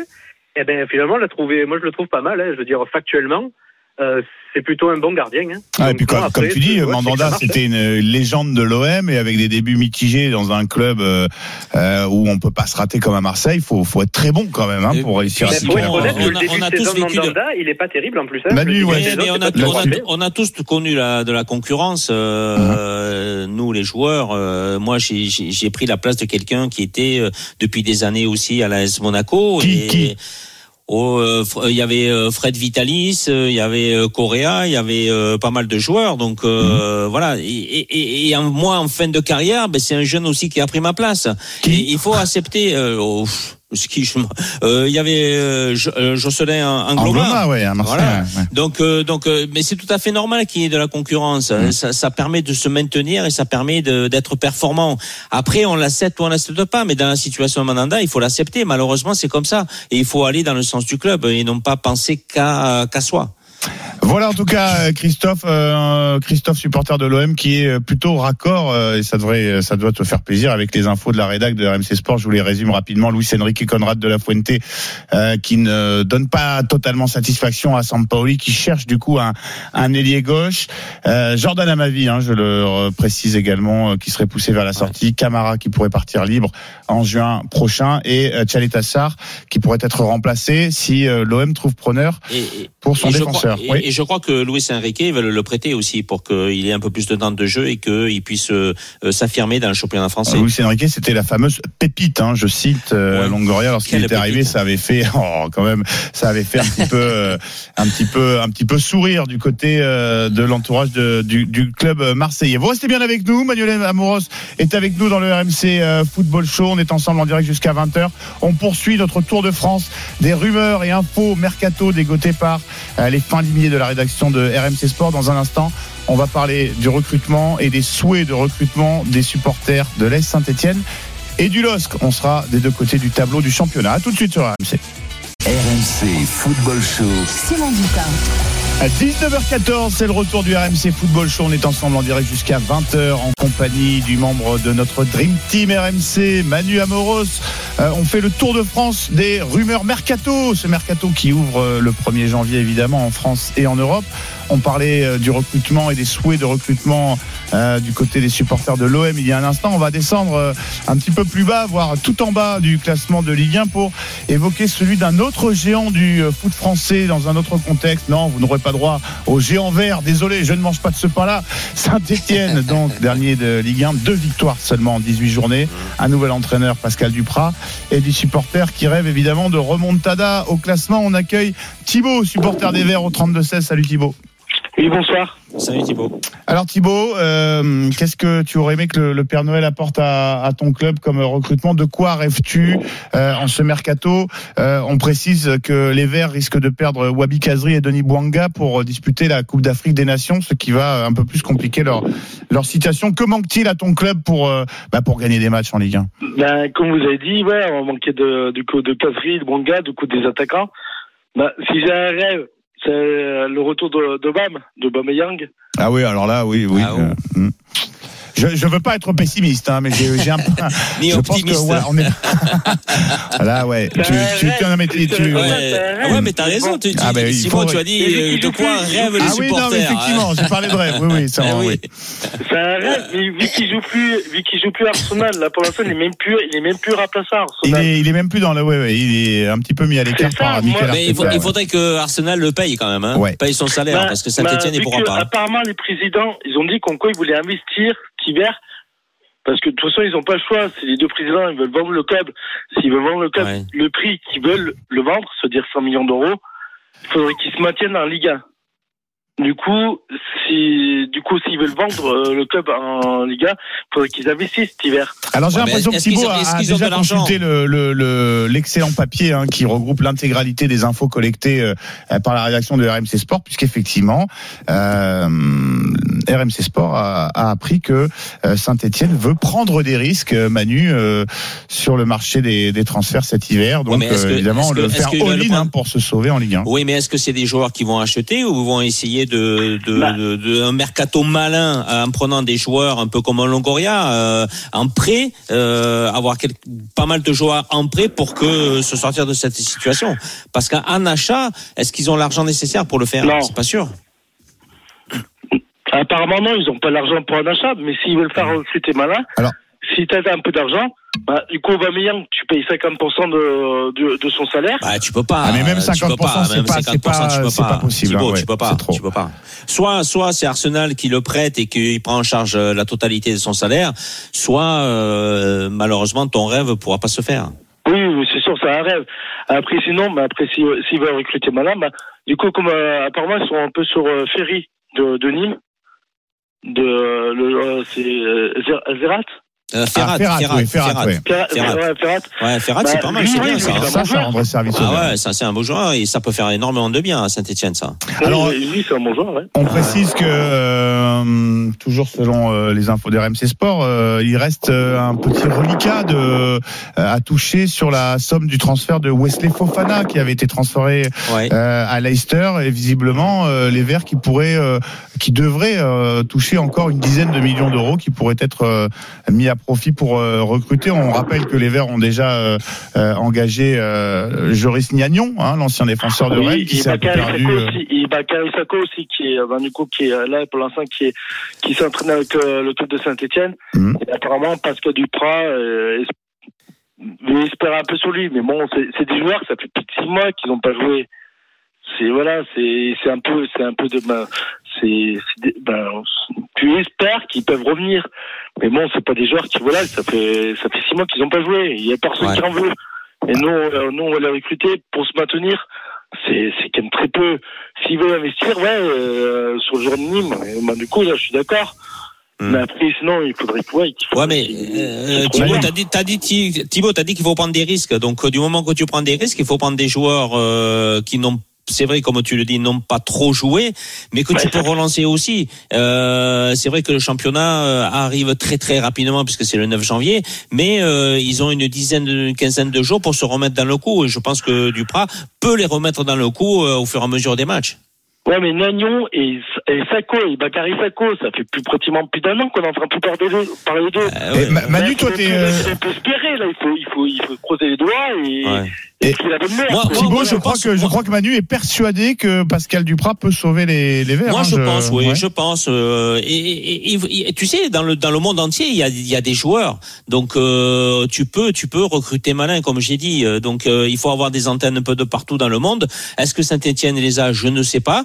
Mais euh, pour essayer de rester euh, de rester en première division, il y a des joueurs de qualité qui, qui, qui- et- et ils peuvent se faire prêter des, des, des joueurs de de- d'autres clubs. À, à peut-être pas à Aubameyang parce que c'est un salaire énorme et que Saint-Étienne ne pourra pas. Oui, mais il y a d'autres oui. joueurs que tu peux aller chercher en Espagne ou éventuellement en Italie qui pour- ils vont pouvoir t'aider à, res- à, à sortir de, de ce mauvais pas. Bon, en tout cas, c'est sûr que ça va bouger du côté de Saint-Etienne, Thibaut. Bah, il faut que ça Euh, il y aura bouge. des, oui, oui, c'est c'est sûr, ils, ils n'ont pas le choix. Et puis euh, Pascal Duprat, euh, après la dernière défaite, a demandé euh, des renforts, alors qu'à son arrivée, il avait dit, euh, il était resté un petit peu, un petit peu prudent de, de ce côté-là. Merci beaucoup, Thibaut, d'avoir fait Merci le Thibaut. 32-16 et, et bon courage dans ce qui s'annonce une euh, fin de saison euh, de toute façon, avec ou sans renfort compliqué euh, pour les Verts. On va remonter un petit peu jusqu'à la moitié du, du classement euh, pour évoquer le recrutement du LOSC. Est-ce que Lille a besoin de recruter? C'est la question qu'on va poser à Frédéric. Salut Fred, merci d'avoir fait le 32-16. Bienvenue dans le RMC Football Show. Oui, Salut, Frédéric. Bonsoir à, à tout le monde. Bon, alors, ben, Fred, qu'est-ce que quel est ton, ton souhait en cette période de, de Noël pour euh, pour un LOSC qui va mieux après avoir Ah oui. inquiété euh, en début de saison et, et on se met à la place de ses supporters avec un nouvel entraîneur et des résultats qui ont tardé à se bah, à se À se bonifier. concrétiser. Ouais. Oui, ça va beaucoup mieux et, et c'est vrai qu'au niveau du, du recrutement, euh, est-ce que euh, Lille a, a besoin de, de, de vendre ces joueurs, je dirais, euh, je dirais non. Moi, je vois pas du tout des joueurs sur le départ, clairement, des Botman, des ceci, des cela, parce que euh, parce qu'on a passé la DNCG euh, euh, correctement, parce qu'on avait budgétisé un point en Ligue des Champions, on en a 11 et on se qualifie en huitième. Euh, Il y a la vente d'Iconé, donc au niveau des départs, je suis vraiment très très serein. Euh, maintenant, pour répondre à ta question, euh, ce qui serait bien, c'est, euh, je pense, un joueur offensif. Euh, parce qu'au milieu de terrain, on a on a de quoi avec euh, avec Renato, avec euh, avec euh, Onana, avec notre magnifique Benjamin André. Derrière, on tient la route aussi. Bon, le gardien, il fait un, il fait un peu peur de temps en temps, mais il faut remplacer Iconé. Il faut peut-être un, un, un autre buteur. Même si Iconé n'est pas vraiment un buteur, mais pour pour te répondre, quelqu'un peut-être qui qui ont capacité d'épauler.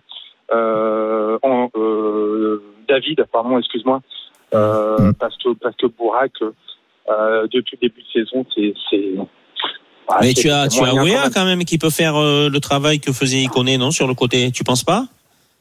Ouais, mais Wea, il est blessé, c'est ça le problème. Ah. quand est-ce qu'il va revenir, on ne sait pas. Tu, tu sais euh, aussi bien que que moi qu'un joueur qui est, qui est blessé, euh, bah, il peut avoir quelques difficultés aussi à revenir. Donc, Oui, il y a quand même pas mal Mm. d'incertitudes par rapport à ça. Mais oui. Alors euh, Wea, moi ça, ça, c'est la grande tendance. Hein. Bon là, je parle euh, uniquement pour moi. hein. C'est la grande tendance de du foot moderne, c'est de de faire jouer des des mecs qui jouaient euh, avant centre de, depuis les équipes de jeunes et puis qui pour se faire une place en, en professionnel sont obligés souvent d'aller jouer sur un côté. Alors Bah, avec des qualités de euh, vitesse. T'es obligé, Simon, Ouais, aujourd'hui, bien de sûr, bien sûr, bien sûr. être- tu sais, si t'es pas polyvalent, euh, tu, tu, tu risques de pas jouer. Bien hein. sûr, bien sûr, mais euh, alors alors de Lirola à Marseille, euh, c'est un latéral, euh, mais qui euh, participe énormément euh, aux phases offensives. Bien sûr, mais je pense Donc, à, euh, à Martial, je pense à, à Rashford en Angleterre, à Wea. euh, les plus jeunes de nos auditeurs ne savent peut-être pas quel joueur était le, le, son papa. Euh, mais bon, je veux dire, bon, son fils était un numéro 9 aussi en équipe de jeunes, et c'est vrai que euh, moi j'ai toujours un peu je sais pas, une petite déception de pas voir ces joueurs-là jouer au poste auquel ils ont été formés euh, durant leur, leur- jeunesse. Alors, euh, Fred, tu parlais du, du départ de Jonathan Iconé. Rien n'est encore officiel, mais c'est vrai que euh, visiblement ça va se faire à la Fiorentina. On parle de 15 millions d'euros qui vont rentrer euh, dans les caisses euh, euh, lilloises, selon les infos de RMC Sport.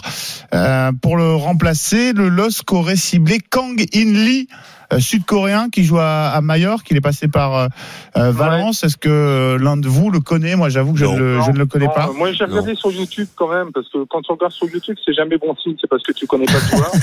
euh, non, mais blague à part. Euh, après, Non, je vais te dire, il connaît. Euh, moi, je vais pas pleurer dans les chaumières, euh, même s'il a fait une belle, un- une belle partie retour de la Ligue des Champions. et Il a été un artisan de la qualification. Il faut surtout pas cracher dessus, loin de là. Euh, mais il connaît depuis un an, euh, même l'année du titre. Euh, bah, il est quand même assez inconstant, tu vois. Ouais, donc, euh, pour moi, c'était pas un titulaire indiscutable, mais merci quand même à Iconé pour ce qu'il a fait. Tout de même. Euh, Bah ouais, sur ouais. les derniers matchs de Ligue des Champions. Non, non, mais Ouais. tu vois, dans mon discours, je suis pas du tout en train de dénigrer. Euh, Mais euh, maintenant, euh, effectivement, euh, il faut qu'il soit remplacé. Moi, ce joueur là que j'ai regardé sur YouTube, bon, il a l'air de bien tricoter. Kang mais In bon, Lee, oui, euh, annoncé comme un dribbleur, effectivement. Ouais, on verra. Manu, le départ d'Iconé, euh, bonne ou mauvaise nouvelle? Est-ce que tu es plutôt sur la ligne de Fred, Oh à bah, savoir il- je crois que Lille était obligé d'un petit peu de vendre euh, pour enfouer un petit peu les caisses. euh, donc euh, ils ont quand même un effectif qui est quand même énorme. Euh, donc la perte d'un d'un joueur, euh, un attaquant, euh, peut le- laisser la place à peut-être à VA comme on a dit, mais à Liadji aussi, euh, qui peut être intéressant sur le côté. Euh, donc il a été peu utilisé euh, en- en- avec Lille en ce moment, mais euh, bon, il y a tellement de joueurs euh, à Lille que prendre notre joueur pour prendre notre joueur parce qu'il y a un joueur qui s'en va, je pense pas que ce soit la meilleure solution. Et peut-être que ça pourrait pousser un Yazidsi, par exemple, qui euh, qui est très décevant depuis le début de la saison, à retrouver un peu le niveau euh, qu'il avait euh, l'an dernier. Pour finir sur les infos de la rédac de RMC Sport, côté départ, ça devrait être calme pour des joueurs très convoités comme Sven Botman, hein, le défenseur hollandais qui est courtisé notamment en, en Angleterre, à Liverpool, mais également Newcastle qui euh, ont un œil sur lui. Newcastle Euh, il contacte tout le monde. hein. Ouais, bah alors s'ils pensent aussi qu'ils vont se sauver euh, uniquement Ah bah, il grâce à. Botman, euh, même si on parle d'un joueur de grande qualité, c'est un peu euh, illusoire. Euh, Renato Sanchez, là aussi bonne nouvelle pour les supporters lillois qui devraient euh, euh, terminer euh, la saison. Jonathan Bamba pour en terminer, qui pourrait obtenir un bon de sortie en fin de saison. Toutes ces informations sur le LOSC et sur tous les clubs de Ligue 1 sont à retrouver dans l'excellent article publié euh, cet après-midi sur le site rmcsport.fr.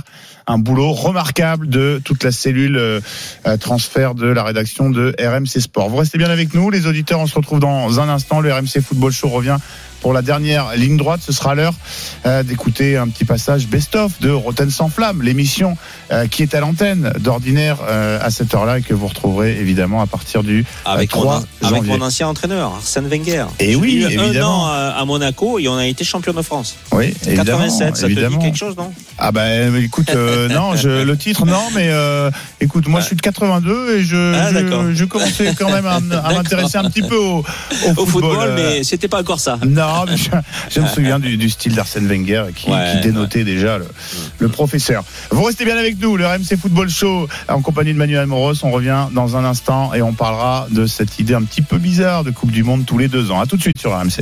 RMC Football Show. Simon Dutin. À 19h29, on attaque la dernière ligne droite du RMC Football Show qui continue toute la semaine en cette période de fête évidemment. On est ensemble en direct jusqu'à 20h en compagnie ce soir de Manu Amoros. On a parlé euh, mercato euh, Ligue 1, on a parlé mercato européen et on continuera évidemment toute la semaine à vous demander euh, ce que vous souhaitez évidemment pour votre club. Mais vous le savez également, c'est un des, ren- des rendez-vous de la semaine. On vous gâte avec chaque jour un best-of de l'émission qui monte Roten sans flamme tous les soirs en semaine 18h-20h. Jérôme Roten et Jean-Louis Tour avec leur équipe de consultants, Pascal Olmeta, Mathieu Bodmer, Nicolas Nelka, Jean-Michel Larquet, ancien entraîneur. Avec euh, non, qu'est-ce que je suis bête? Jean-Michel Larquet, euh, ancien joueur entraîneur de PSG. Oui, du PSG. Non, non, j'allais Ouais. dire ancien entraîneur de Manu Amoros. Je confonds non. avec celui dont on va parler dans Ouais, un instant. avec Arsène. Évidemment. Oh, j'aurais bien aimé, hein, j'aurais bien aimé. C'était, Eh ben oui, j'aurais bien aimé être entraîneur euh, par Jean-Michel. En tout cas, euh, Jean-Michel Larquet qui euh, ne dépareille pas hein, dans cette troupe de, de, de consultants. C'est le feu, évidemment, tous les soirs en semaine euh, sur RMC autour de Jérôme Roten et, et Jean-Louis Tour. Aujourd'hui, retour sur le passage donc euh, de celui qui a entraîné Manu Amoros et qui a été champion de France, nous le disais, en, en 87 avec l'AS Monaco, Arsène Wenger. Ça, ouais. Il est passé dans l'émission le 1er octobre dernier et l'ancien manager euh, d'Arsenal, dé- désormais directeur du football à la FIFA, s'il vous plaît, venait défendre son projet de Coupe du Monde tous les deux ans. On écoute et on en reparle après. Bonsoir Monsieur Wenger. Bonsoir tout le monde. Bonsoir coach. Mais il y a Manu Petit hein, qui est va là euh, avec euh, avec nous. Vous allez bien? Oui, très bien, merci. Euh, Arsène, ouais, euh, bah déjà, merci beaucoup de, de, de participer à, à Roten sans flamme aujourd'hui, euh, et puis de répondre un petit peu à, à nos questions, parce qu'on se pose, moi, je me pose beaucoup de questions, et je suis pas forcément euh, un, un grand fervent euh, de, de, de, de votre démarche, mais est-ce que vous pouvez nous expliquer un peu bah, d'où ça vient, le projet, le projet de réforme, un petit peu de du calendrier de- du international calendrier avec international. Coupe du Monde qui passerait de tous les 4 ans à tous les 2 ans, ainsi que l'Euro, ça ferait une grosse compète par an. Exact. Oui, d'abord, euh, mon programme au départ, c'est de donner une chance à tout le monde dans le monde entier, ce qui n'est pas le cas aujourd'hui. Si vous êtes né en Afrique, en Europe ou en Asie, vous n'avez pas la même chance de devenir un grand joueur de football. Après, le calendrier international est fixe jusqu'en 2024. On m'a proposé d'essayer de réorganiser le calendrier international à partir de 2024, c'est-à-dire toutes les décisions qui vont être prises en considérant que la Coupe du Monde est en 2026 aux États-Unis, au Mexique et au Canada, ne vont entrer en ligne de compte finalement qu'en 2028, dans sept ans. Donc il n'y a pas, il n'y a pas une urgence énorme. Alors euh, pour euh, réorganiser le calendrier international, si vous voulez, on pourra en discuter plus en détail. J'ai été guidé par certains principes que je peux vous donner Mmh, et j'ai consulté énormément de monde, en sachant que à chaque fois, je demandais plusieurs questions. Un, euh, est-ce que vous pensez qu'on peut rester avec le calendrier actuel et ne rien changer et continuer après 2024 comme il est aujourd'hui? Il y a 100% d'unanimité pour me dire non. Deux, je propose euh, un calendrier et je dis à chaque fois, si vous avez euh, de meilleures idées, surtout n'hésitez pas à me les proposer. Et euh, on va les intégrer. Et trois, euh, la Coupe du Monde tous les deux ans dont tout le monde parle, parce qu'on ne retient finalement que ça, ça fait partie de ce calendrier euh, global. Oui, alors c'est la mesure forte quand même, hein, la Coupe du Monde tous les deux ans. Effectivement, c'est le, le bout de la démarche, mais quand même, ça changerait beaucoup de choses dans les habitudes du foot, Jérôme. Ce qui, ce, qui, ce, qui, ce qui changerait énormément de choses, parce que euh, qui dit Coupe du Monde euh, tous les deux ans, dit forcément l'Euro tous les deux ans, donc une grande compétition tous les ans. Donc euh, vous avez T'as peur qu'on banalise l'événement bah, un petit peu comme certains. On a entendu euh, dernièrement Didier Deschamps, mais même d'autres, même les joueurs. Hein, euh, alors une, la plupart des joueurs. Est-ce que est-ce que vous, vous avez eu ces retours-là aussi sur la banalisation de, de l'événement Je dirais plutôt, il y a une peur. Il y a une peur de perte de prestige de la compétition. C'est une question qu'on peut se poser, que j'ai été comme vous élevé euh, au foot tous les quatre ans. Et euh, j'ai pas manqué une Coupe du Monde depuis 82 et j'y étais à chaque fois.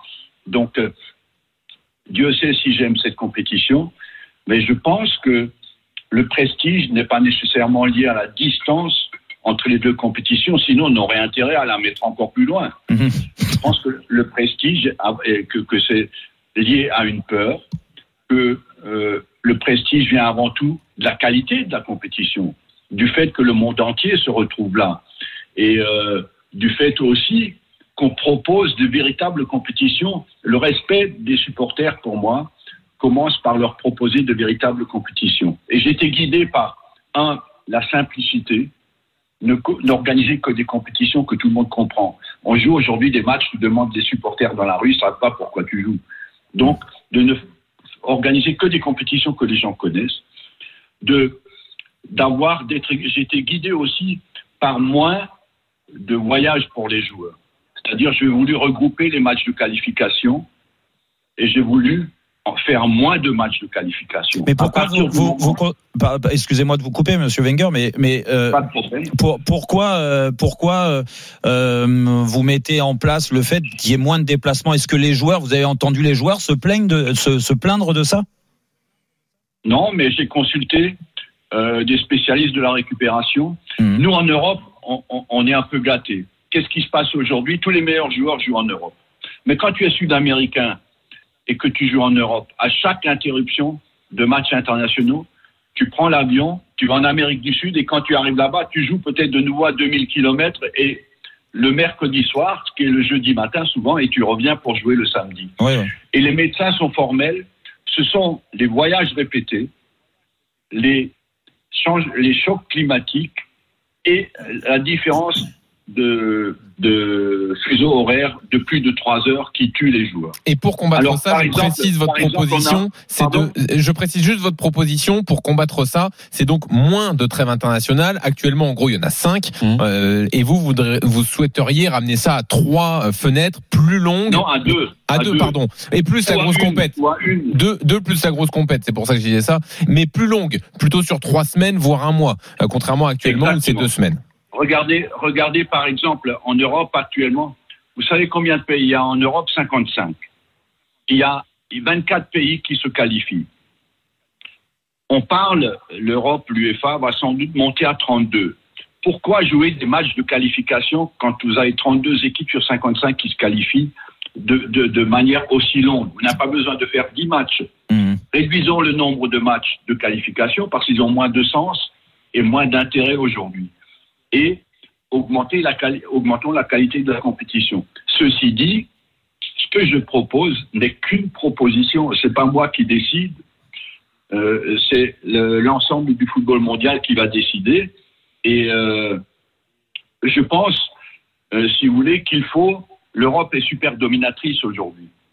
Il il a, il y a 55 pays en Europe, il y a 13 pays européens qui à la Coupe du Monde. Il y en aura 16 quand il y aura 48. Et monsieur, il y a monsieur Wenger- 54 pays en. Pardon Oui, oui, non, non, non. Arsène Wenger avec nous sur RMC dans Roten sans flamme. Je le rappelle juste pour les gens qui viennent juste de nous rejoindre. Est-ce que vous auriez aimé avoir euh, voir disparaître vos joueurs donc une fois euh, une fois dans l'année pendant Trois semaines. euh, pendant trois semaines un mois et surtout les joueurs qui sont pas sélectionnés qu'est-ce qu'ils font en attendant en fait? Ben, ils s'entraînent et, et, euh, comme euh, tout le monde, hein, ils s'entraînent. Aujourd'hui, c'est pareil. Quand euh, tu as une interruption au mois d'octobre, novembre et septembre, à chaque fois, tu as deux semaines où les internationaux partent et les autres, ils restent là, ce qui fait qu'ils restent pratiquement 35 jours euh, sans compétition. Et le seul- le seul- la seule différence, c'est qu'on regrouperait la période, on pourrait leur donner un peu de repos et puis à entraîner, parce qu'en général, dans, dans les grands clubs, ces grands clubs qui fournissent les internationaux, on pourrait travailler à ce moment-là avec les jeunes. Ceci dit, dans mon programme, euh, je reconnais qu'il y a encore beaucoup de problèmes de logistique et d'organisation à régler. hein. Euh, Est-ce que vous n'êtes pas la caution sportive, football, parce que vous dites que c'est votre moteur, pour euh, déguiser un projet qui est avant tout euh, mercantile? La FIFA veut sans doute faire plus d'argent en faisant des compétitions de façon plus rapprochée. Euh, Est-ce que ce n'est pas ça qu'il y a derrière cette réforme? Euh, quand moi je me suis mis à mon bureau et j'ai réorganisé le calendrier, il n'y a aucun souci financier là-dedans. On m'a rien demandé sur un plan financier. Ceci dit, les finances de la FIFA sont aujourd'hui totalement transparentes. Et les finances de la FIFA vont pour aider les pays.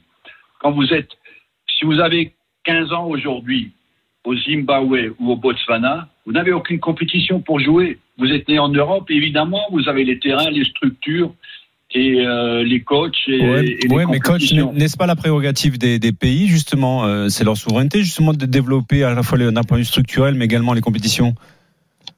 Oui, évidemment, mais tous ces pays n'ont pas non plus l'argent et c'est la FIFA qui peut les aider. Ils ont même pas, sous, parfois pendant la, la, Covid, même pas eu l'argent pour payer leurs fonctionnaires. Donc pour que pour que l'argent au départ n'est pas le premier mobile, mais c'est vrai que dans certains pays, il en faut pour organiser des compétitions, pour construire des stades et euh, la FIFA est un des points d'appui qui peut les aider. Au départ, je pense tout simplement Aujourd'hui, la Coupe du Monde, il y a euh, cinq pays africains qui vont à la Coupe du Monde. Hmm. Non, mais ça s'entend. 54. Ça s'entend, Monsieur Wenger. Là, euh, franchement, cet argument-là s'entend. Euh, Je prends l'exemple de Georges Weah que vous avez bien connu à Monaco. Euh, Georges Weah, il n'a pas eu l'opportunité, malheureusement. C'était un joueur incroyable de, de jouer une Coupe du Monde. Avec votre formule, peut-être qu'en effet, il aurait eu, il aurait, il aurait l'occasion d'en jouer au moins Bah, une. ça l'a pas empêché de devenir président de son pays. hein. Oui, oui, non, mais bon, jouer une Coupe du Monde, c'est spécial, Manu, quand même. Bah, il a été Ballon d'Or aussi. C'est pas à toi euh, que je vais dire le, ouais. le contraire. Ouais. Arsène Wenger, est-ce que vous avez le sentiment, depuis que vous avez annoncé ce projet, que vous êtes en train de convaincre les gens? Euh, J'ai l'impression que de plus en plus, on, on voit des, euh, des acteurs du foot. Alors, c'était pas tout à fait le cas de Didier Deschamps euh, hier, euh, qui avait peur qu'on banalise la Coupe du Monde, mais en même temps, il dit si toutes les parties, ferme pas la si- porte. voilà, il ferme pas la porte non plus. Est-ce que vous avez l'impression de convaincre de plus en plus de gens? Oui, parce que, écoutez, au départ, même moi, quand ça m'est venu euh, cette idée, je me suis dit, oh putain, là, t'es en train de, de déconner un peu. et et- et, euh, j'ai eu un mouvement un peu de recul instinctif, parce que moi, j'ai vécu que ça, la Coupe du Monde tous les quatre ans. Après, je me suis dit, oh purée, euh, c'est intéressant, il faut creuser l'idée. Et il y a beaucoup de gens qui ont cette réaction. Au départ, ils sont réticents, parce que... Bah, c'est une tradition. de- ouais. De tradition, qui, qui, qu'on a tous grandi en attendant cet événement, mais en même temps, le monde d'aujourd'hui a changé. Et euh, ça ne rentrera. Quand on regarde ce qui me frappe les, les- dans les mouvements d'au- d'audience chez les jeunes, c'est en les 10, 15 ans ou les 15, 20 ans, ils ont une philosophie totalement différente. Et, le- le- et, et on a un exemple cette année. Il y a eu les championnats d'Europe cette année qui ont été merveilleux et euh, de grande qualité. On a une Coupe du Monde l'année prochaine. Ça choque personne. Oui, là, il y a un an et demi d'écart, effectivement. Euh, Arsène Wenger, est-ce ouais. qu'il y a des, des grands noms du foot en dehors des ambassadeurs FIFA qui vous ont euh, dit que le projet était bon? Beaucoup, beaucoup. Non, non, mais, mais honnêtement, euh, sur le regroupement des matchs de qualification, oui, ça, une oui. meilleure séparation, pour une meilleure séparation des clubs, des matchs de clubs et des matchs d'équipe nationale, tout le monde est d'accord. Dernière question, euh, Monsieur Wenger, euh, sur Manu Petit, parce que bon, Ah, il vous appelle là coach là. depuis tout à l'heure, donc Ouais, euh, j'ai l'impression qu'il est, qu'il est, qu'il est, qu'il est encore en, en train de jouer, en, Ah, il va encore, encore joueur. Bah, ça sera comme ça la en fin. 98, et ça c'est mon avis, euh, vous pensez pas qu'il aurait mérité le Ballon d'Or quand Mais même non, qu'est-ce que tu racontes Bah, c'était le meilleur joueur de l'équipe de France, quand même. Bah, Mais si, n'importe c'était Arsène. plusieurs C'était fois. le Non, non, meilleur. non, mais coach, coach, coach, c'est indépendant de ma d'accord. volonté. hein. Tu Non, laisses, non, non, il, est- modeste et un peu. Ouais, euh, ça dépend avec qui, hein. Mais je suis d'accord. Quand vous avez au départ dit que c'était l'homme de 90, Bah oui. je Eh oui. suis d'accord. Eh ben bravo. Bah, bravo, Merci Arsène. bravo. Tu vois, tu vois. Manu, Bah, C'est gentil. Bon. vous allez faire pleurer Manu. Bah bravo. Merci Arsène Wenger. Merci beaucoup en Merci tout beaucoup, cas. coach, en tout cas. Voilà, c'était votre dose quotidienne de Best of de Roten sans flamme, l'émission qui monte et que vous retrouverez évidemment à partir du 3 janvier autour de Jean-Louis Tour et euh, Jérôme Roten. Manu, très rapidement, ta, euh, ta réaction, je sais que tu t'es déjà prononcé à, à l'antenne sur ce sujet, euh, ce projet de Coupe du Monde tous les deux ans, toi qui en as disputé Ouais, deux moi- en 82, Ouais. 86. 86. Instinctivement, ça te dit quoi? Tu... Moi, ce qui m'énerve le plus là-dedans, c'est qu'on prend jamais euh, la position des joueurs, parce que c'est eux qui vont rendre une compétition euh, agréable à voir et prestigieuse comme la Coupe du Monde. Donc, il faudrait d'abord demander aux joueurs. Mais le problème, c'est qu'il y a tellement aujourd'hui de matchs.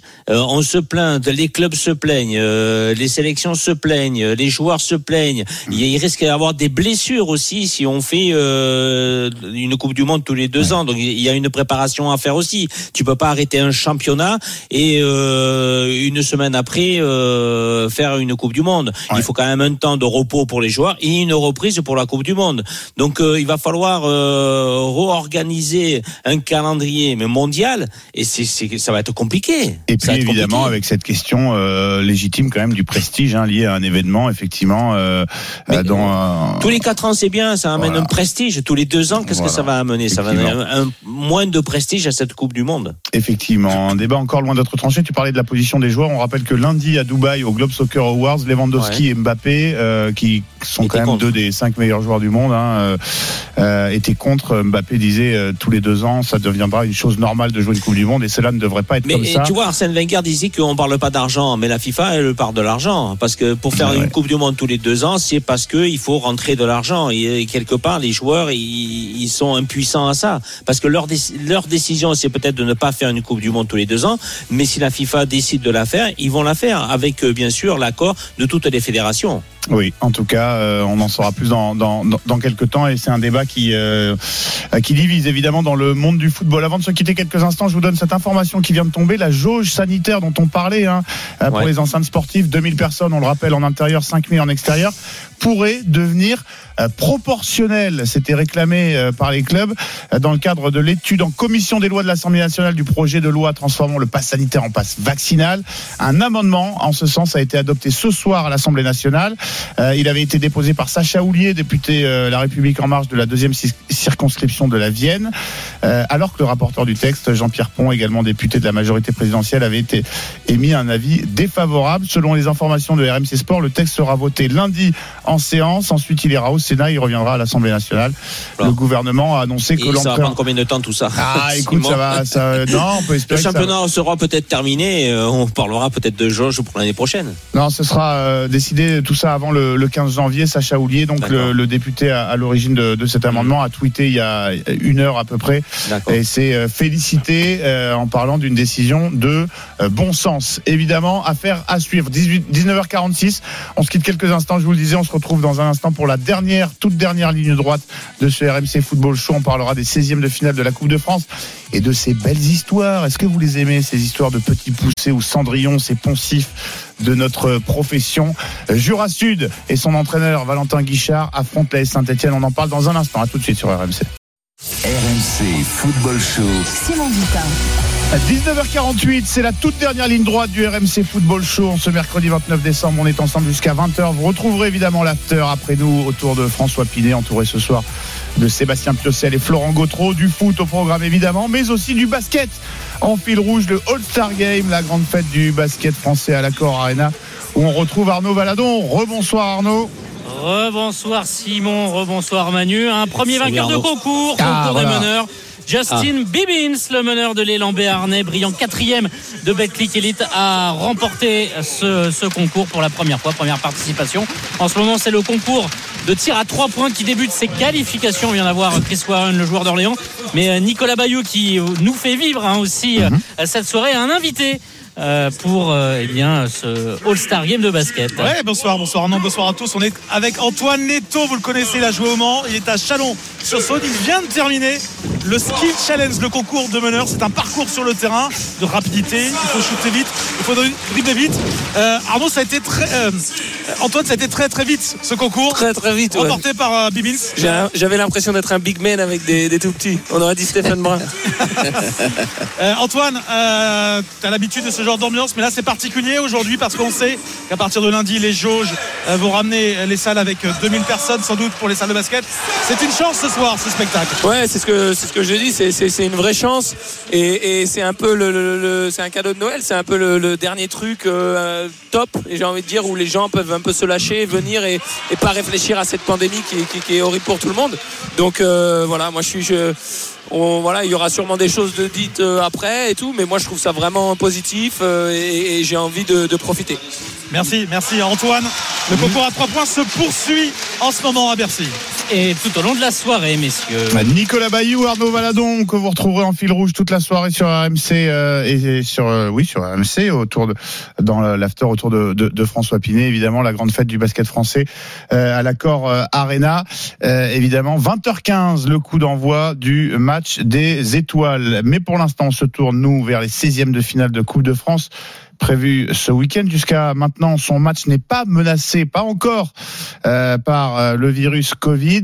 On accueille Valentin Guichard, l'entraîneur de Jura Sud, club de National 2, qui reçoit dimanche les Verts de Saint-Etienne. Bonsoir Valentin, merci d'avoir accepté l'invitation du RMC Football Show. Eh ben, bonsoir à tous et merci, Bonsoir, euh, merci Valentin. à vous pour euh, l'invitation. Eh ben justement, je le disais, hein, on aime évidemment ces, euh, ces histoires de la de la Coupe de France.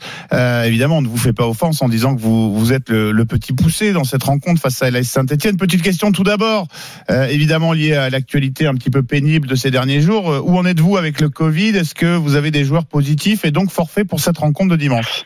Alors, ben, il faut savoir que nous, tous nos joueurs et puis tous les membres du staff sont vaccinés, double vaccinés et triple vaccinés pour certains, et qu'aucun joueur n'est malade, donc euh, tout le monde sera bien présent pour euh, cette rencontre euh, contre l'AS Saint-Etienne. Bon, mais c'est déjà une première euh, bonne nouvelle. On, on rappelle, club de National 2, alors même si vous affrontez la lanterne rouge euh, de la Ligue 1, comment vous sentez ce, match face à Saint-Etienne, dernier de Ligue 1, euh, qui, on peut l'imaginer, euh, ne va pas vouloir laisser passer sa, chance face à un club bah, sur le papier un petit peu inférieur Bien sûr. Après, euh, comment dirais-je, c'est un match de Coupe de France, comme beaucoup de coachs et comme beaucoup d'équipes, euh, comme euh, comme beaucoup de ouais de coachs. Je dirais que c'est du 50-50 sur un match. euh, on peut rivaliser avec cette équipe qui, comme vous l'avez dit, est, est mal au point au classement, avec un nouveau coach depuis quelques quelques semaines. Donc il y a des réglages à trouver, je pense. Après, voilà, je pense que nous on, on s'y prépare au mieux. On a identifié des points forts et des points faibles, et en tout cas, on va jouer crânement notre chance. La, bête est blessée, il faut en profiter, ou la bête est blessée, euh, il faut se méfier d'autant plus?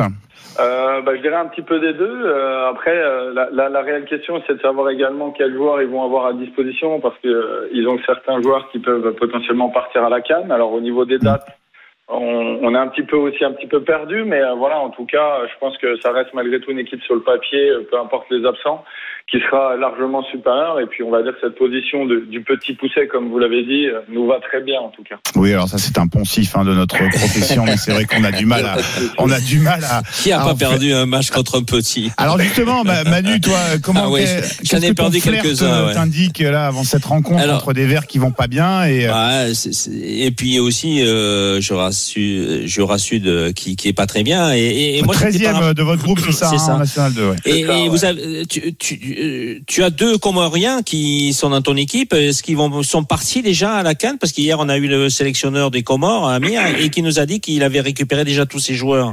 Ouais, alors on, on en a un, nous, un Comorien, et qui malheureusement a souvent été présélectionné, qui a eu déjà quelques sélections par le passé, mais qui malheureusement euh, n'a pas été retenu euh, pour pour cette compétition, donc il était un petit peu déçu. Mais Ouais. euh, voilà, le fait de jouer euh, potentiellement un, un 16e de finale contre Saint-Etienne, je pense que ça lui a redonné un petit peu du baume au cœur.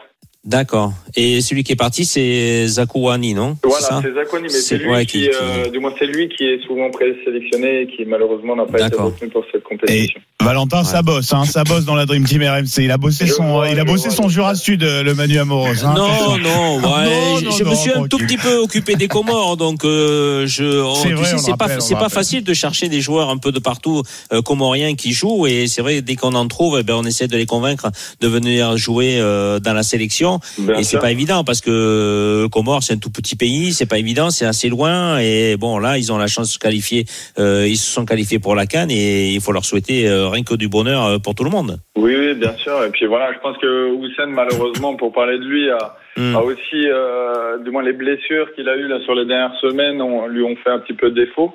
Mais voilà, j'étais un peu déçu aussi pour lui parce que c'est quelqu'un qui, qui mérite au quotidien et puis qui a un réel, un réel Mm. talent, je pense, qui mérite encore un peu d'être euh, poli. Mais voilà, c'est quelqu'un qui Mm-hmm. potentiellement avait sa place, je pense, dans ce groupe-là. Mais bon, les choix du coach, on, on ne peut que les accepter. Ah ouais, ouais. Et vous avez un match en retard euh, en championnat contre Saint-Priest. Euh, il est programmé quand euh, Tu sais, non ou pas? Alors le, le match de championnat, il est programmé le, le 8 janvier, donc. Ah ouais, la semaine vite, prochaine, alors, ça va aller voilà, vite, Ça hein. va vite arriver. Mhm. Et, euh, et comme vous l'avez euh, un peu stipulé, c'est-à-dire qu'à l'heure actuelle, on est on est 13e au classement, et puis euh, ce match en retard potentiellement peut nous faire remonter au classement. Oui, parce que Saint-Priest, il faut dire qu'ils sont derniers hein, du groupe. C'est ça, ils sont derniers, mais bon, euh, c'est des Ouais, c'est jamais facile de jouer les derniers. Hein. Surtout que nous, on a plutôt performé contre les, les gros entre guillemets du championnat et puis contre Ouais. les, les équipes dites un peu plus euh, Euh, on a on a eu des, des résultats pas tout le temps probants, donc euh, donc voilà, faut s'en méfier en tout cas. Bon, écoute, Manu, tu présenteras l'émission hein, demain. Je- Ah non, non, pas du tout. euh, je serais volontiers à toi t'écouter. le- c'est toi. Euh, le patron Manu, justement, tu as eu des mauvaises expériences. euh, Ah oui, euh, quelques-unes. des- Alors ne me clubs, demande pas les noms d'équipes euh, Ah. petites qu'on s'est fait éliminer parce que je m'en rappelle plus. Mais euh, c'est vrai que tu sais, euh, malheureusement, on a un état d'esprit qui est totalement différent. euh, quand on rencontre une petite équipe, on se dit toujours, ah ben, on va gagner facilement Mm. tout ça. Et en fin de compte, on tombe contre des joueurs d'abord qui sont très bons, qui ont euh, ben, la seule compétition, qui peuvent rencontrer des pros et ils se battent, euh, ils s'acharnent contre nous.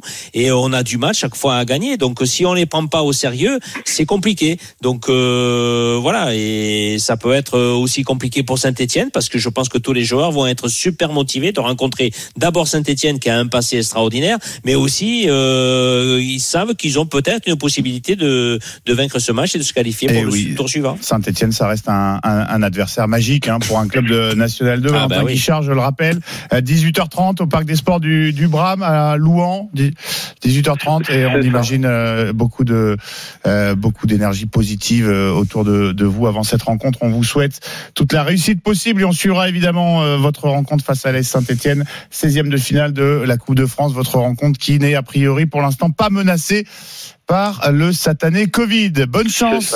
Et- Bonne chance Valentin. et merci d'être euh, passé par le RMC Football Show. Manu Amoros, merci beaucoup de m'avoir Merci Simon. accompagné. C'est toujours Ah bah de rien, merci à toi. un régal. On se retrouve euh, demain. Ouais, ouais, demain à la même heure, 18h. Eh ben formidable. Je vais utiliser ta, ta qualité de pied pour faire une passe que j'espère décisive. J'espère. T'étais un buteur Pinet. ou t'étais plutôt défenseur Je suis un passeur. Moi, je suis un passeur. Ah, t'es un passeur numéro 10, mais ça n'existe plus, tu sais, les numéros bah, 10. Justement, c'est pour ça que je joue plus. J'ai les yeux dans le dos. Et François Pinet a souvent profité de la qualité de mes passes. Mais le problème, Ah oui, c'est son, François. c'est son réalisme devant le but. En tout cas, je lui fais la passe Ouais. parce qu'il prend François, la il main pour profitait la des erreurs des autres pour. Ouais, ça moi, va je bien, toi, François. des saucisses en but, euh, pour tout te dire. Voilà la qualité des passes de Simon Dutin. Salut Simon, salut Manu. Oui, l'after, c'est pendant 4 heures, euh, comme euh, tous les soirs, euh, pendant les fêtes avec Florent Gautreau et Sébastien Piocel. On va parler de Kylian Mbappé parce que vous savez que le 1er janvier, il sera libre de signer où il veut. et ce qu'il doit clarifier sa situation avant les huitièmes de finale de Ligue des Champions contre le Real Madrid. Le 32-16, bien sûr, ouvert dès maintenant pour nous rejoindre. On aura la chance aussi d'être avec Jimmy Adjovi Boko, légende de la Ligue 1, ancien du RC Lens, qui viendra nous parler de la Coupe d'Afrique des Nations. Et puis le live avec deux matchs de Première Ligue en direct. L'after, c'est tout de suite. Restez bien avec nous sur RMC. RMC Football Show.